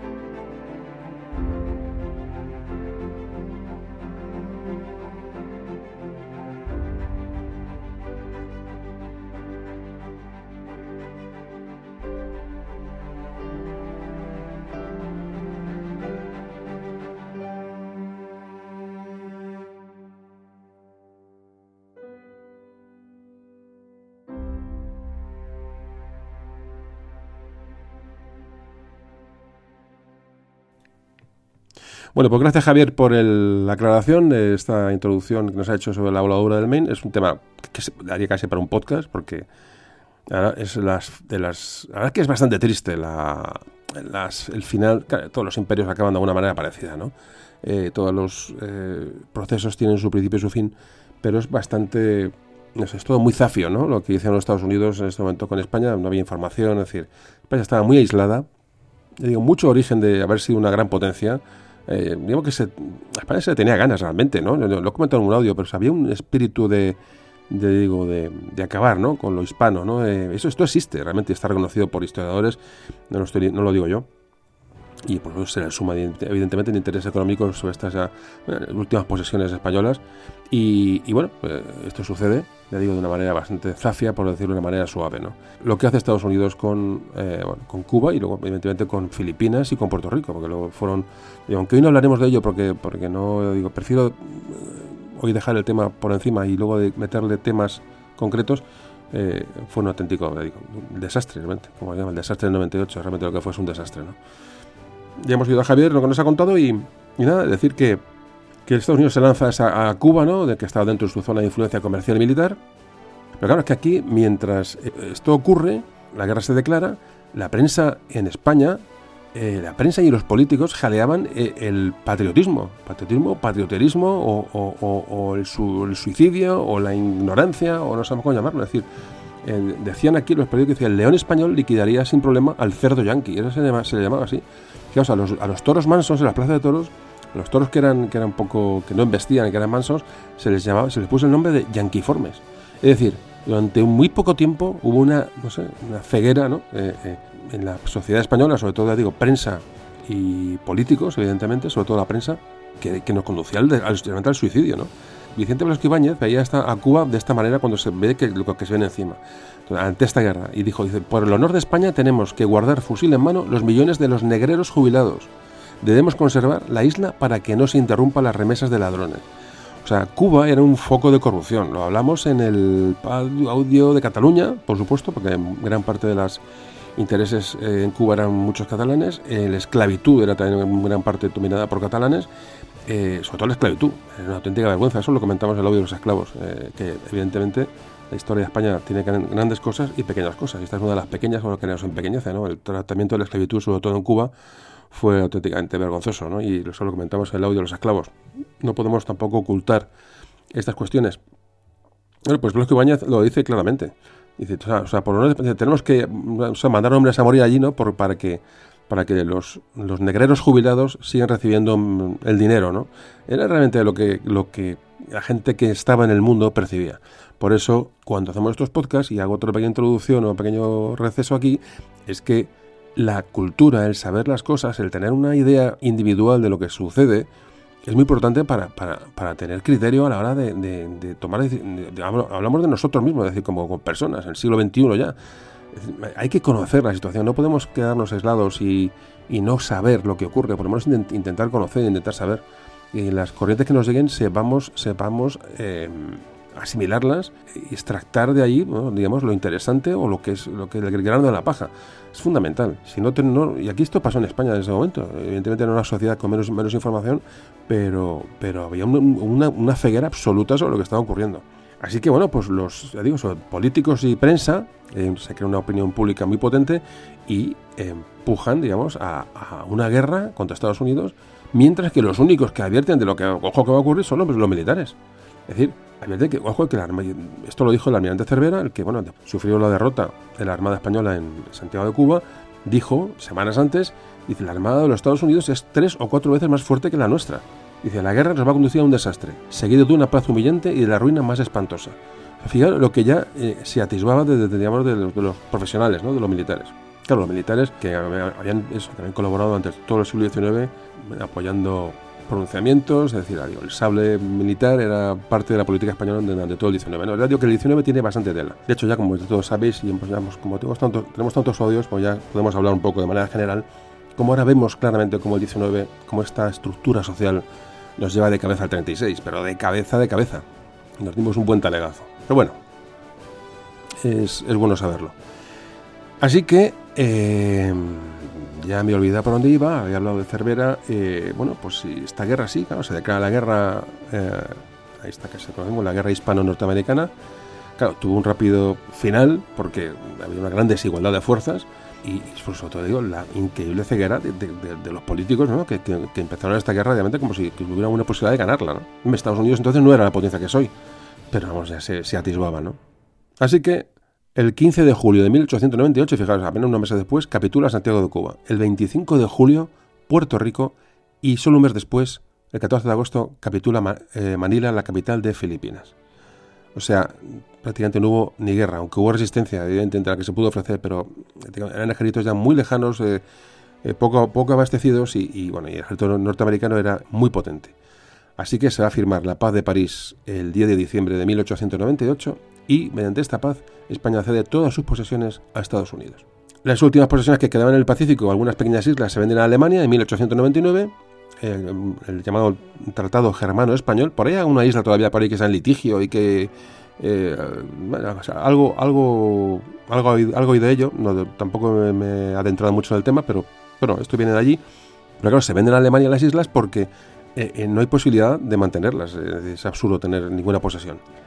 Así que España, que había tenido el mayor imperio conocido durante más de tres siglos, perdía sus últimas posesiones de ultramar, digo, tras esta humillante derrota militar, y en el momento en que todos los demás países encima estaban en una expansión, en una expansión colonial tremenda, ¿no? O sea, que nosotros perdemos territorios mientras las demás potencias europeas emergentes lo, van consiguiendo. Como te decía, trataremos estos temas más concretos. Eh, hoy nos vamos a, poco a ceñir a describir este periodo y bueno, a seguir hablando un poco de lo que va, lo que va sucediendo el conjunto, digamos, de valores que sustentaba la restauración monárquica, aquí sufre un, se, acaba, se, acaba, la restauración, es decir, ese proceso político, ¿no? de, tras la Primera República, ¿no? de, reponer la monarquía con Alfonso XII, con Alfonso XIII ahora, que llegará pronto con su madre María Cristina, que se llamó, se llamó Restauración, que era en sí un proyecto, digamos, eh, bueno, ilusionante, ¿no? Para retomar el, pulso, pues esto, esto se viene abajo. El historiador García de Cortázar dice textualmente, hablando, he estado leyendo así cosillas y una de las cosas que me ha parecido muy curioso la, definición que hace de, la época en estos momentos es esta, fijaos, textualmente nos dice. Aquella tarde del domingo 3 de julio de 1898 había corrida de toros en Madrid y los madrileños pasaban distraídos las horas, ignorantes de que la flota española había sido hundida por los norteamericanos a la salida de la bahía de Santiago de Cuba, cerrando el ciclo histórico de, la proyección de España en el mundo. Entre un mar ahito de naufragios y los cañonazos de los buques yanquis, el 98 se llevaba un relicario de glorias y héroes nacionales sin que los españoles desprendieran una lágrima. Luego la historia, contada por ensayistas y poetas, transmitirá una imagen de España sumergida en el llanto y obsesionada por ajustar sus cuentas con el presente desde la nostalgia del pasado. Lo más sensato era negociar la paz, pero en la primavera de 1898 fueron pocas las voces que se aventuraron a aconsejarlo en medio de la algarabía patriótica de unas clases dirigentes henchidas de orgullo militar y una población que consideraba Cuba una porción de tierra andaluza. Es lo que antes comentaba. Cuba era, era, algo, era, era una provincia más realmente ¿no? de España. Eh, la unión de Cuba con España es, tremenda, por eso tenemos esa relación con Cuba tan, tan, tan peculiar ¿no? que, que hasta hoy eh, nos llega. ¿no? Bueno, y el desastre militar fue un mazazo, ¿no? Esta pérdida de territorios que dio alas a un grupo de intelectuales que ya había advertido que el camino de España estaba en Europa y no en la historia. Esta definición es, muy, muy importante. Dice, el camino de España está en Europa y no en la historia. Dice, vamos a dejar de tonterías, ¿no? de, viejas glorias y vamos a abrir los ojos al otro lado de los, Pirineos, que es donde pueden estar las soluciones. Claro, estos eran, intelectuales, evidentemente. Así que eh, se buscaba eso, el futuro y no anclarse en la, visión del pasado. Es decir, como dicen, no, usar tanto la espada y sí la, fábrica y sí el, arado. Esto lo dice Ángel Ganivet, uno de los miembros de la, de la generación 98, que dice, sean la escuela, el taller y el surco, los son los campos de batalla en donde tu razón y tus fuerzas ejercites. Fijaos, repito, fijaos que, que definitivo. Sean la escuela, el taller y el surco, los son los campos de batalla en donde tu razón y tus fuerzas ejercites. Esta era la visión pues, de la gente que sabía de qué iba la cuestión. Así que esta generación de, intelectuales que va a verse arrastrada por estos sucesos mm, tan tristes va a ser generación llamada generación del 98, que era una generación literaria, en principio, que se iba a preguntar qué era realmente España, cuál era la España real y qué quedaba de esa España gloriosa ¿no? que se estaba perdiendo, ¿no? se estaba perdiendo en la, neblina de los tiempos. ¿no? Este, esta, esta generación que nace con esta depresión, ¿no? con, esta, con este pesimismo, es la llamada generación del 98, que bueno, todos ya conocéis. Bueno, pues este, para dar una pequeña pincelada a esta generación del 98, que creo que es importante, esto nos lo va a hacer, lo va a hacer Cristina, yo digo para hacer un pequeño resumen, porque es un, eh, un proceso que creo que no puede pasar desapercibido.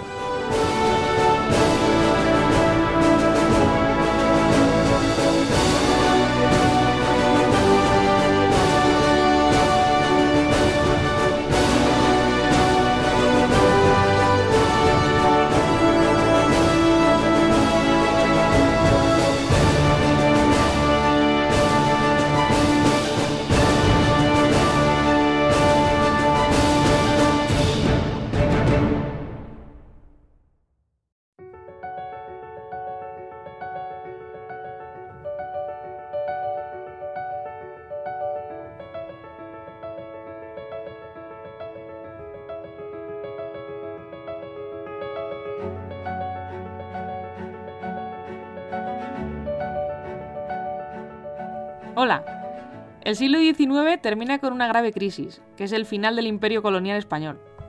En 1895 se produce el levantamiento de Cuba y en 1896 el de Filipinas, que son los últimos territorios. España, aunque reacciona ante las revueltas, sufre una derrota total y en 1898 se ve obligada a firmar el Tratado de París, por el que Cuba consigue la independencia, mientras que Filipinas y Puerto Rico quedan bajo el control de Estados Unidos. Este acontecimiento provocó en España un sentimiento generalizado de depresión, indignación y protesta, que se manifestó en literatura a través de los escritores de la generación del 98. Una generación literaria es un grupo de escritores que, nacidos en fechas cercanas y movidos por un acontecimiento de su época, se enfrentan a los mismos problemas y reaccionan de modo semejante ante ellos. Aunque se nutrió de muchos autores, eh, los principales componentes de la generación del 98 son eh, Miguel de Unamuno, Valle Inclán, Pío Baroja, Zorín y Antonio Machado. Todos nacen entre 1864 y 1875.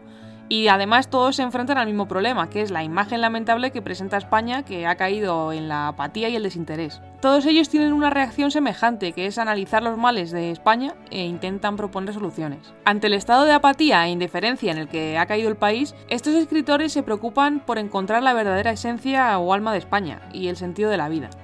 Para esto se utilizan tres vías, que son la literatura, la historia y el paisaje. Con respecto a la, literatura, cada época literaria ha tenido siempre sus modelos. Los autores de la generación del 98 sienten especial debilidad por Gonzalo de Berceo, Jorge Manrique, Cervantes y Quevedo. Admiran a Larra y a los ilustrados porque ya habían sufrido y analizado estos problemas. Con respecto a la historia, eh, es donde los escritores buscan la esencia de España, eh, los valores de la patria y la raíz de los problemas presentes. Y por último, ven en el austero paisaje castellano el reflejo del alma y la esencia que buscan.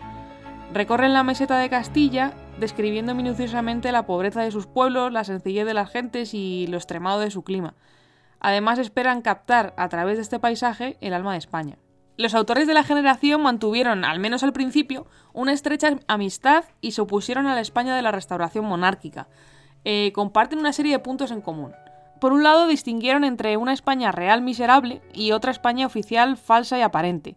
Su preocupación por la identidad de lo español está en el origen del llamado debate sobre el ser de España, que continuó en las siguientes generaciones se rebelan y protestan ante el atraso de nuestro país. Esto hace, por otro lado, que propongan soluciones para la reconstrucción de la agricultura, la educación, la cultura y la economía del país. También proponen la integración de España en Europa.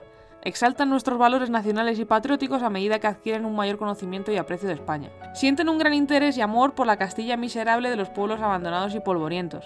Revalorizan su paisaje y sus tradiciones, además su lenguaje castizo y espontáneo Recorren las dos mesetas escribiendo libros de viajes y resucitan y estudian los mitos literarios españoles y el romancero. Estos autores rompen y renuevan los moldes clásicos de los géneros literarios, creando nuevas formas en todos ellos. En la narrativa, la llamada Nibola de Unamuno. Con esta denominación, Nibola, Unamuno quería expresar su rechazo hacia los principios de la novela realista. La novela impresionista y lírica de Azorín, que experimenta con el espacio y el tiempo y hace vivir al personaje en varias épocas. La novela abierta y disgregada de Baroja, influida por el folletín o la novela casi teatral de Valle Inclán. En el teatro, el esperpento y el expresionismo de Valle Inclán o los dramas filosóficos de Unamuno. Rechazan la estética del realismo y su estilo de frase amplia, de elaboración retórica y de carácter detallista, prefiriendo un lenguaje más cercano a la lengua de la calle, de sintaxis más corta recuperaron también las palabras tradicionales y castizas campesinas, e intentaron aclimatar en España las corrientes filosóficas del irracionalismo europeo, en particular de Nietzsche, Azorín, Maeztu, Baroja y Unamuno, de Schopenhauer, especialmente en Baroja, de Kierkegaard, Unamuno y de Berson, Antonio Machado. Para concluir, el pesimismo es la actitud más corriente entre todos ellos, y la actitud crítica y rebelde les hace simpatizar con románticos como Mariano José de Larra, al que dedicaron un homenaje. La mayoría, excepto Antonio Machado y Valle Inclán, evolucionan desde posturas inconformistas e izquierdistas en su juventud a una actitud desengañada, más conservadora ya en su madurez.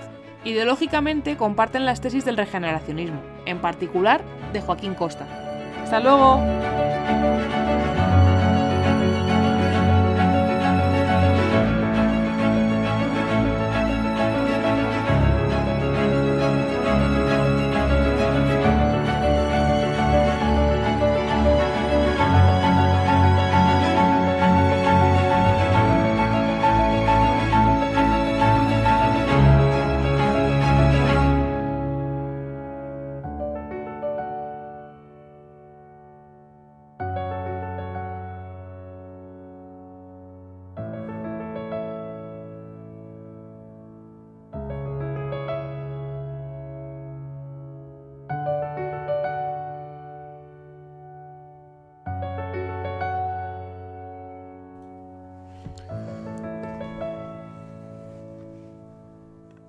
Bueno, pues eh, nos habla Cristina de la generación del 98, también fundamental, eh, esta generación literaria que marcó, marcó aquella sociedad.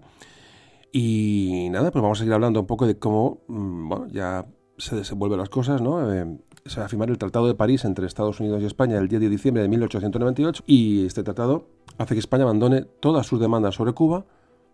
Cuba declara su independencia, Filipinas, Guam y Puerto Rico fueron oficialmente entregadas a los Estados Unidos por 20 millones de dólares y el Tratado de París es el punto final del Imperio Español.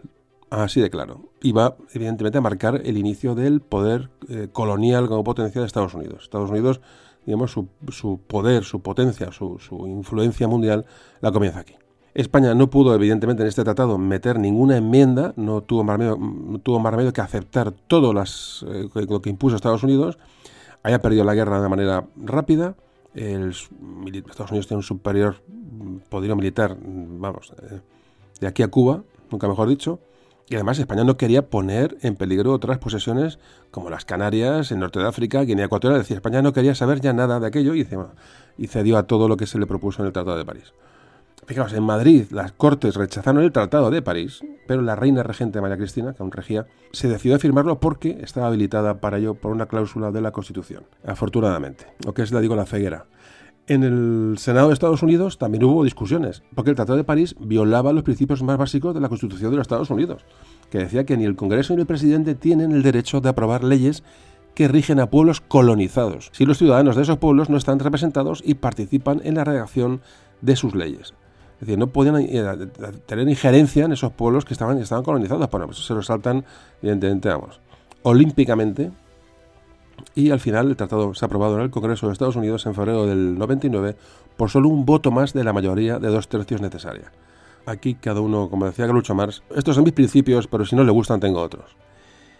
Bueno, el tratado se firmó sin la presencia de los representantes de los, de, los territorios invadidos, realmente, Cuba, o por decir, Estados Unidos hizo de su capa un sallo, lo que va a provocar un gran descontento entre la población de esas eh, antiguas provincias españolas, especialmente en el caso de Filipinas, que muy pronto comenzaría una guerra contra los Estados Unidos, lo que se llamó la guerra filipino-americana. Bueno, pues, eh, ¿qué digamos, qué tendencia, iba a decir intelectual, ¿no? Eh, qué movimiento social, eh, digamos, se sucede después de este, de este palo tan grande que, sufre España en el 98. Bueno, hay una reacción, digamos, que, que eh, social, ya digo, cultural, que se va a llamar, y política, que se llama el regeneracionismo. El Tratado de París sella la decadencia española como potencia, la convulsión es total en España, en las naciones europeas ya meten a España en, naciones de, segundo o tercer orden. Y ya digo, en España surge este movimiento como reacción a este problema, a esta depresión que hay en general, que es el regeneracionismo. Me parece una, es una, bueno, es un, intenta buscar un revulsivo para, bueno, para, para reconducir esa equivocada política que se ha llevado hasta ahora y modernizar al país, digamos, abriendo las puertas o los ojos a Europa. Este, este desastre eh, llega, bueno, eh, afecta a intelectuales, políticos, etcétera, ¿no? Y se preguntan por las causas de este desastre y, hay que poner, eh, digamos, buscar nuevas políticas para que, bueno, encontrar un nuevo camino para, para, un país digamos, que está absolutamente pues, aún en shock. Muchos culpan el caciquismo, ¿no? Como culpa de, de, estos, de estos bueno, de, estos, de este sistema político absolutamente mm, deteriorado ¿no? que, hay en, que hay en España aparece un personaje que es muy importante para, este regeneracionismo, que es Joaquín Costa, un personaje muy importante. Joaquín Costa llega a decir que España, eh, textualmente dice, era un estado social propio de una tribu de eunucos sojuzgada por una cuadrilla de salteadores. Es lo que dice Joaquín Costa, que es uno de los líderes del regeneracionismo. Eh, hablar de regeneracionismo es hablar de Joaquín Costa. Era un republicano federalista y ya inicia la, restauración monárquica con el reinado de Alfonso XII. Bueno, dio clases de Derecho y de Historia en la Institución Libre de Enseñanza, otra institución importante, eh, porque no le dejaron acceder a la enseñanza universitaria por motivos políticos. Era un, poco era un disidente del sistema. Entonces, Joaquín Costa, desde el año 98 hasta 1902, todo lo que duró ya la regencia de María Cristina de Habsburgo hasta que reinó Alfonso XIII, publicó tres obras clave su, digamos, de su pensamiento. Una era Colectivismo agrario en España, otra el problema de la ignorancia del derecho y la otra, y la fundamental de Joaquín Costa era Oligarquía y Caciquismo como la forma actual de gobierno en España. Esta la escribió en 1902. Es una persona que había visto los problemas de una manera clara y bueno, intentó bueno, pues denunciarlo, intentó actuar contra ello. digo, Joaquín Costa luchó contra este, este mm, caciquismo, ¿no? Eh, que, se consideraba que era la verdadera lacra del, sistema, bueno, que, que, hacía un sistema que era falsamente representativo ¿no? de lo que la gente votaba. Intentó movilizar eh, a agentes en contra de ese turnismo ¿no? que estaba pactado entre conservadores y liberales. Ese partido que creó Joaquín Costa para acabar con este, con este, mm, esta lacra realmente duró muy poco. ¿Por qué? Pues porque muchos de sus compañeros de, partidos se pasaron a los partidos de turnistas, ¿no? o sea, la gente al final es, pragmática y dice, bueno, aquí no, vamos a conseguir nada y abandono, el barco, ¿no? Sin embargo, a pesar de este, este fracaso, entre comillas, Joaquín Costa eh, ejerció una gran, gran influencia sobre la generación del 98, literaria y social. Es un personaje importante a tener, digo, en cuenta ante esta reacción, ¿no? ante este desastre del 98 y, bueno, y, y, proponer cambios, ¿no? Para que aquello, que las cosas cambiaran. Tras el gobierno de Sagasta, que era el que estaba durante el gobierno durante el desastre del 98, ya bueno, eh, el ambiente pedía un cambio de gobierno y fue encargado a los conservadores. lo iba a presidir Francisco Silvela. Tras la disolución de las Cortes, como siempre, se convocan elecciones el 16 de abril de 1899. En un ambiente, como digo, bastante deprimido y pesimista a todos los niveles. Como siempre, eh, las elecciones son manipuladas, pero ya no es tan espectacular como siempre, el, digamos, la, la, balanza hacia un lado hacia otro. Es decir, está todo apañado, evidentemente, pero ya el gobierno de, Francisco Silvela consigue 222 escaños, pero los, liberales ya tienen 93 escaños. Es decir, era el mejor resultado para el partido que no le correspondía el turno de gobierno. Es decir, ya se estaba, en las influencias en, las, masas de votantes empezaban ya un poco a desaparecer, aunque como veis, el, eh, se siguió con el turismo. Ya entramos en el siglo XX con este, con este gobierno, hay grandes problemas de la hacienda pública, evidentemente los gastos, gastos de la guerra se pagaron, aunque fue una, guerra corta, hubo que afrontarlos. Y este gobierno solo dura unos meses y acaba en el octubre del año 1900.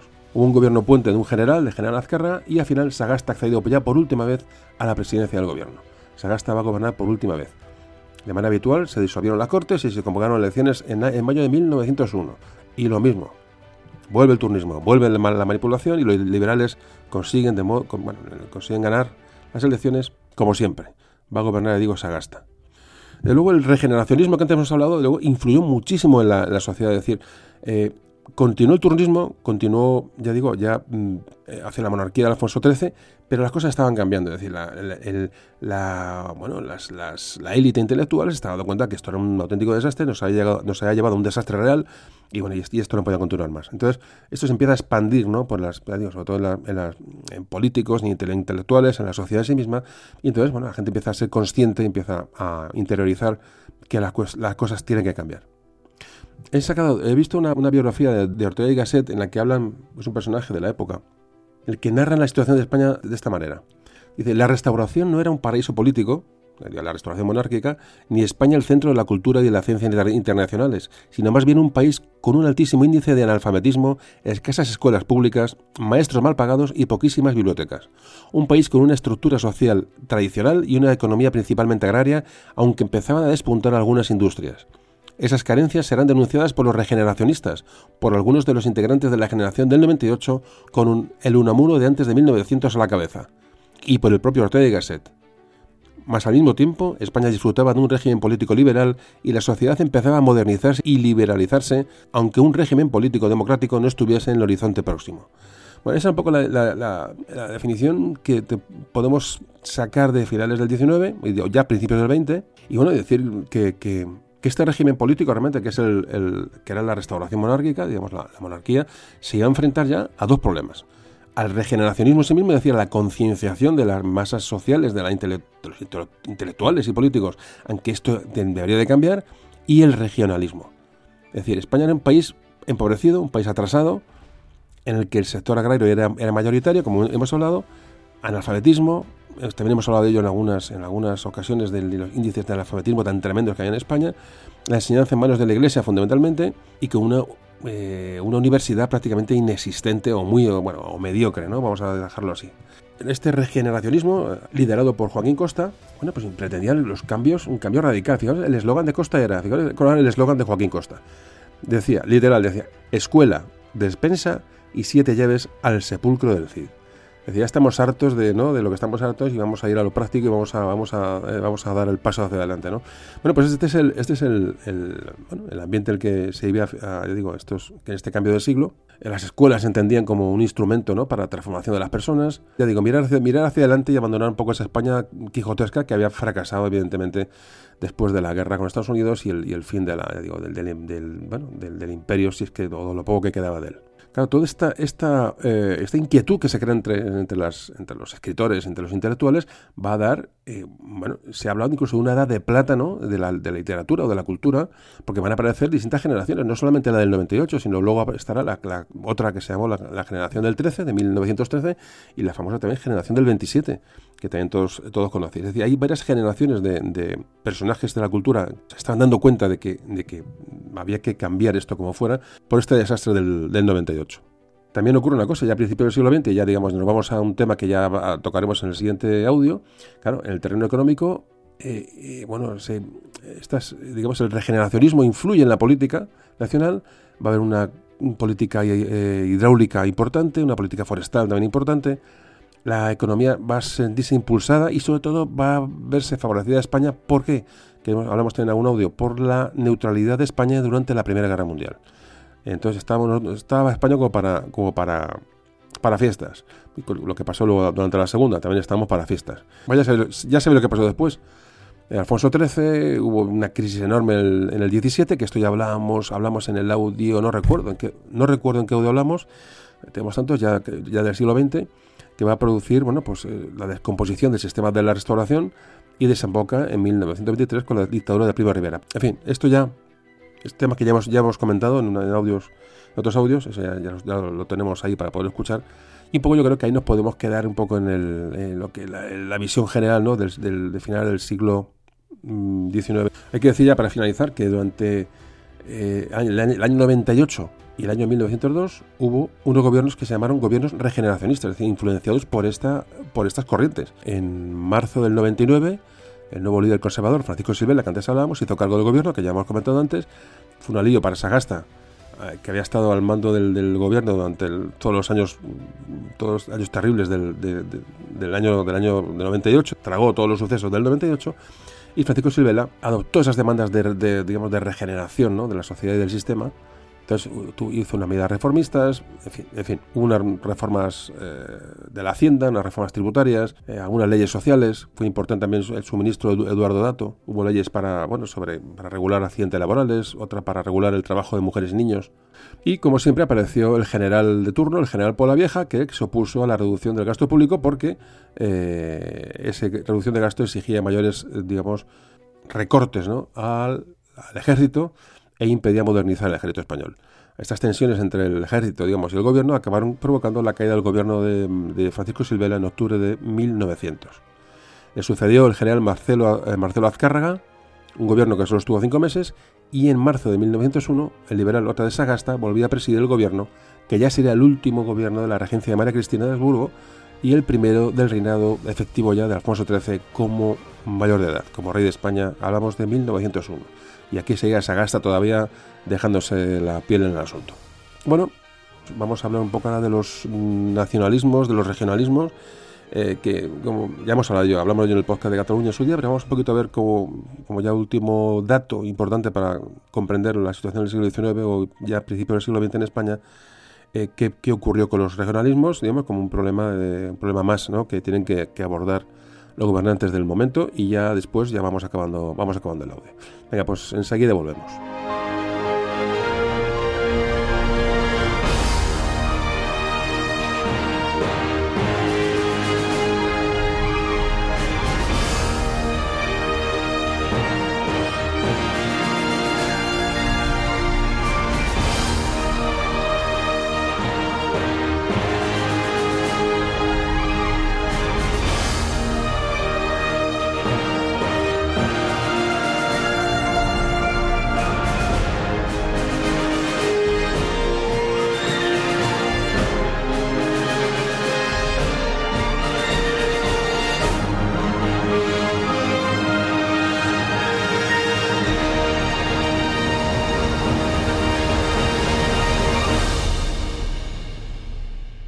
Bueno, para comprender eh, los bueno, como la situación del siglo XIX, final del siglo XIX, no podemos ah, dejar de hablar de los regionalismos.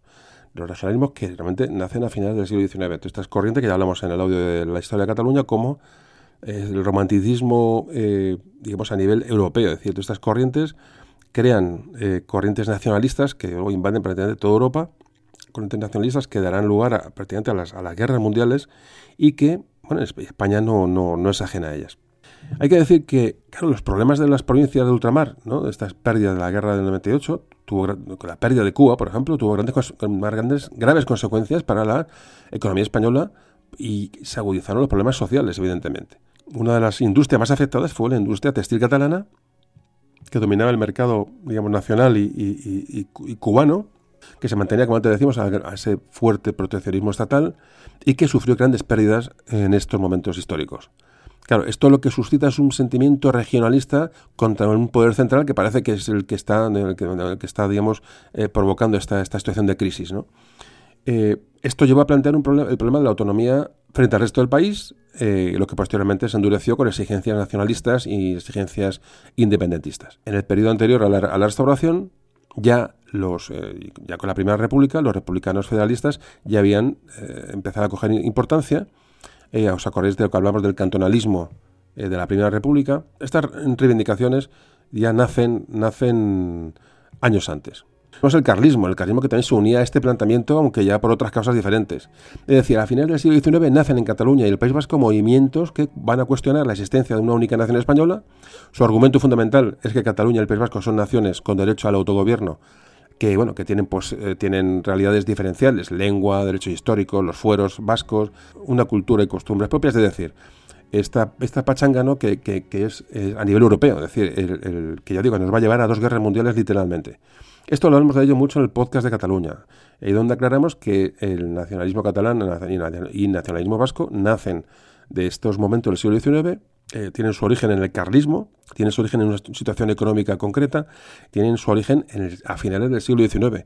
Es decir, que los, los supuestos orígenes medievales o premedievales o, pre, o prehumanos ¿no? que aún eh, eh, quieren dar a, los, a estos nacionalismos son absolutamente, vamos, de, traca, no son de traca. Es lo que, lo que, hablamos, lo que hablamos en el podcast de Cataluña, ahí, se desmonta absolutamente. Un podcast en el que em, recuerdo hace años que lo grabé, eh, le dediqué cuatro horas y pico y os puedo garantizar que nadie me ha rebatido ni un solo punto de lo que hablo en ese podcast. Pero además que no, se puede rebatir, pues son realidades, es decir, hay más realidades e interpretaciones históricas que nos, nos llevan al mismo punto, es decir, son eh, movimientos nacionalistas artificiales. Es decir, artificiales absolutamente. Eh, evidentemente hay una, hay una un hecho diferencial evidente, lógicamente, con los vascos, los catalanes, los gallegos, en la, zona de Albarracín, los granadinos, eh, bueno, si te pones a pensar, pues, eh, bueno, quizás en Zamora haya una, eh, una zona, la, tierra de Campos en Palencia también pueden tener derechos culturales históricos diferentes, en alguna zona de León, pues, si seguimos mirando, pues encontraremos, encontraremos diferenciaciones culturales y históricas, lógicamente, porque España es un país rico, un país, un país amplio y con una historia, digo, muy rica y muy, muy muy diferente.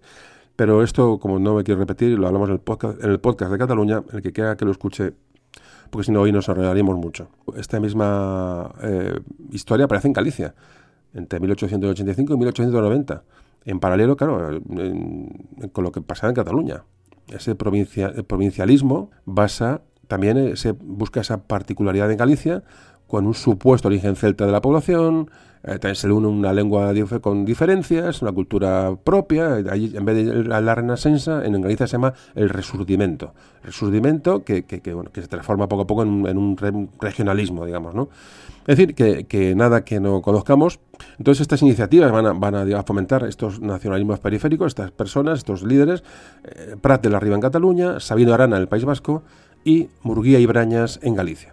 Blas Infante en Andalucía y Secundino Martínez en las Islas Canarias también eh, toman esta, esta vía, esta vía nacionalista o regionalista, pero bueno, eh, parece que en Galicia, en Valencia, en, en, Canarias, en, Andalucía, son fenómenos eh, minoritarios, se quedan ahí, pero Claro, al otro lado surge otra, otra reacción contra estos movimientos nacionalistas. Se desarrolla el llamado nacionalismo españolista, que es sobre todo propagado por la figura de Ramiro de Maeztu. Ramiro de Maeztu con su, esa idea de hispanidad, ¿no? que afirma la existencia de una única nación española sin, sin, sin fisuras. Pues como siempre decimos, acción-reacción. ¿no? Hay que decir que en el País Vasco las tres guerras carlistas supusieron bueno, derrotas para, para los intereses, digamos, eh, eh, vascos. Tras estas, estas derrotas de las guerras carlistas se fueron, digamos, limando paulatinamente los fueros, proceso que se inició en el año 1839 esta reforma de los foros vascos y culminó con la ley de 1876 que supuso la definitiva ajuste de los, eh, derechos forales. Entonces, claro, esta defensa de los foros vascos fue, quedó asociada siempre, eh, esto hemos hablado también en otros audios, entonces no me puedo repetir hoy, pero esta defensa de los foros vascos ya queda asociada a la causa carlista durante todo el siglo XIX la burguesía de Vizcaya, que había sido enriquecida enormemente por la naciente revolución industrial, dijimos que que en Bilbao, sobre todo, toda la industria vasca en Bilbao es, es, creciente. Acuden mucha gente, de, digamos, emigrantes allí. Se convierte en una ciudad muy rica. Esta burguesía vizcaína que nace aquí es la que digamos, va a moverse ya en, este, estos inicios, digo, inicios, estos, estos eh, digamos, em, orígenes supuestos del nacionalismo vasco. El Partido Nacionalista Vasco, el PNV, fue fundado por Sabino Arana en 1895, a la sombra de todos estos, estos sucesos.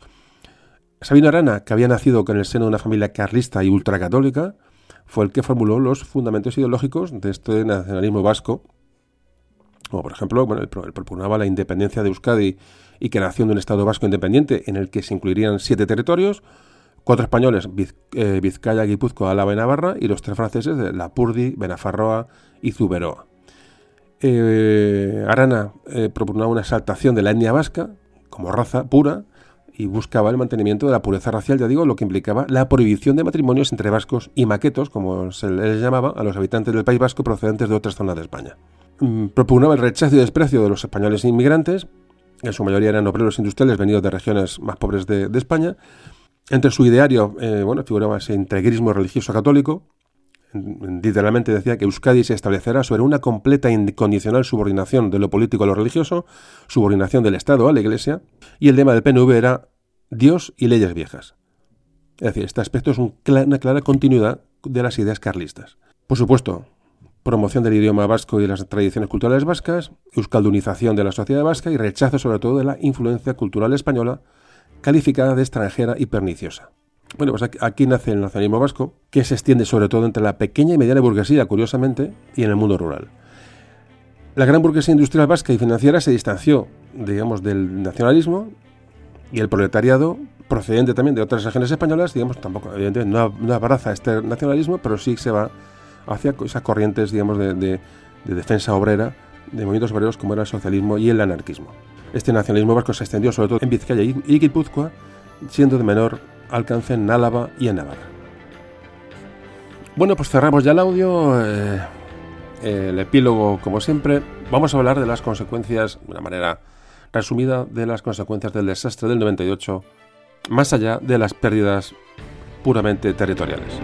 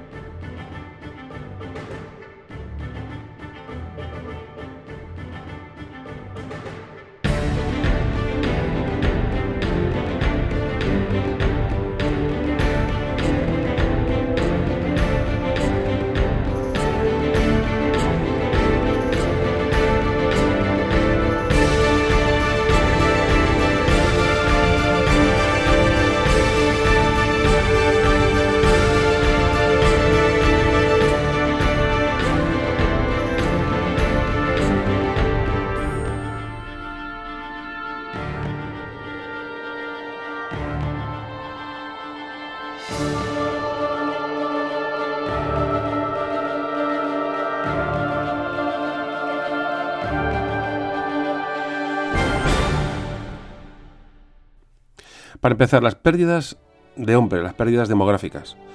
Unos 60.000 soldados españoles murieron entre 1895 y 1898, muchos de ellos por enfermedades infecciosas.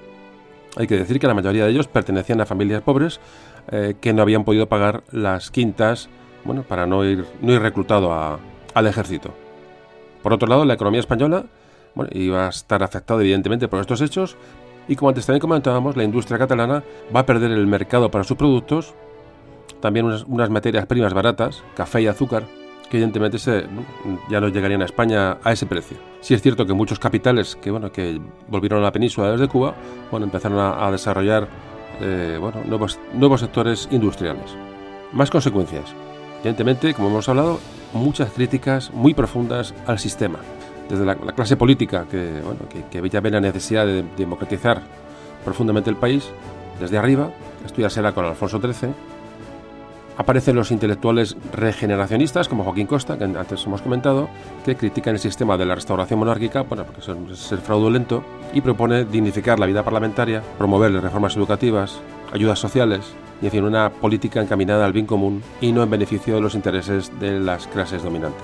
Aparecen también el fortalecimiento de los nacionalismos catalán y vasco. Como hemos dicho, aparece también un movimiento literario conocido como Generación del 98 que reflexionarán sobre los problemas de España y sus posibles soluciones.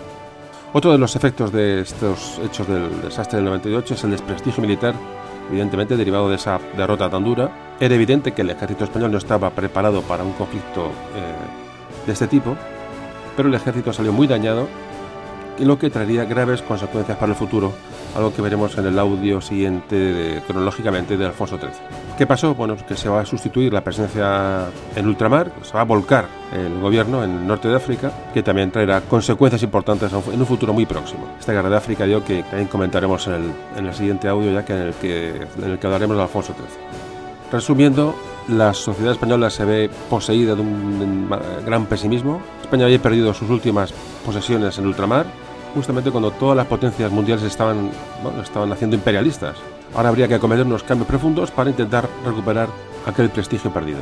Como te comentábamos, en 1902 Alfonso XIII es declarado mayor de edad y comienza su reinado. Los intentos de cambios y modernización se van a producir, pero durante el reinado de Alfonso XIII se producirán las crisis más importantes del sistema de la restauración monárquica. Y bueno, de esto hablaremos, como digo, en el siguiente audio en orden cronológico.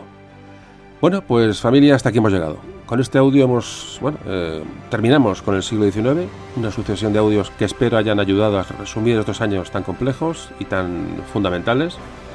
Bueno, ha sido complicado este resumen, con seguridad trataremos en un futuro temas más concretos, como antes comentaba, como la guerra de Cuba, Filipinas, pero para mí en lo personal este cierre para mí es, bueno, es un logro de un objetivo que cuando comencé me parecía muy complicado, de tratar el siglo XIX de principio a fin y creo que bueno que se ha conseguido y con este programa pues digamos dejamos dejamos el siglo XIX revisado. Como siempre espero que hayáis disfrutado y aprendido algo eh, y ahora intentar que otros conozcan este periodo que es lo de lo que aquí se trata. A ver si contribuimos a que todos seamos más cultos y más felices que viene a ser exactamente lo mismo. Hasta el próximo audio y un abrazo de José Carlos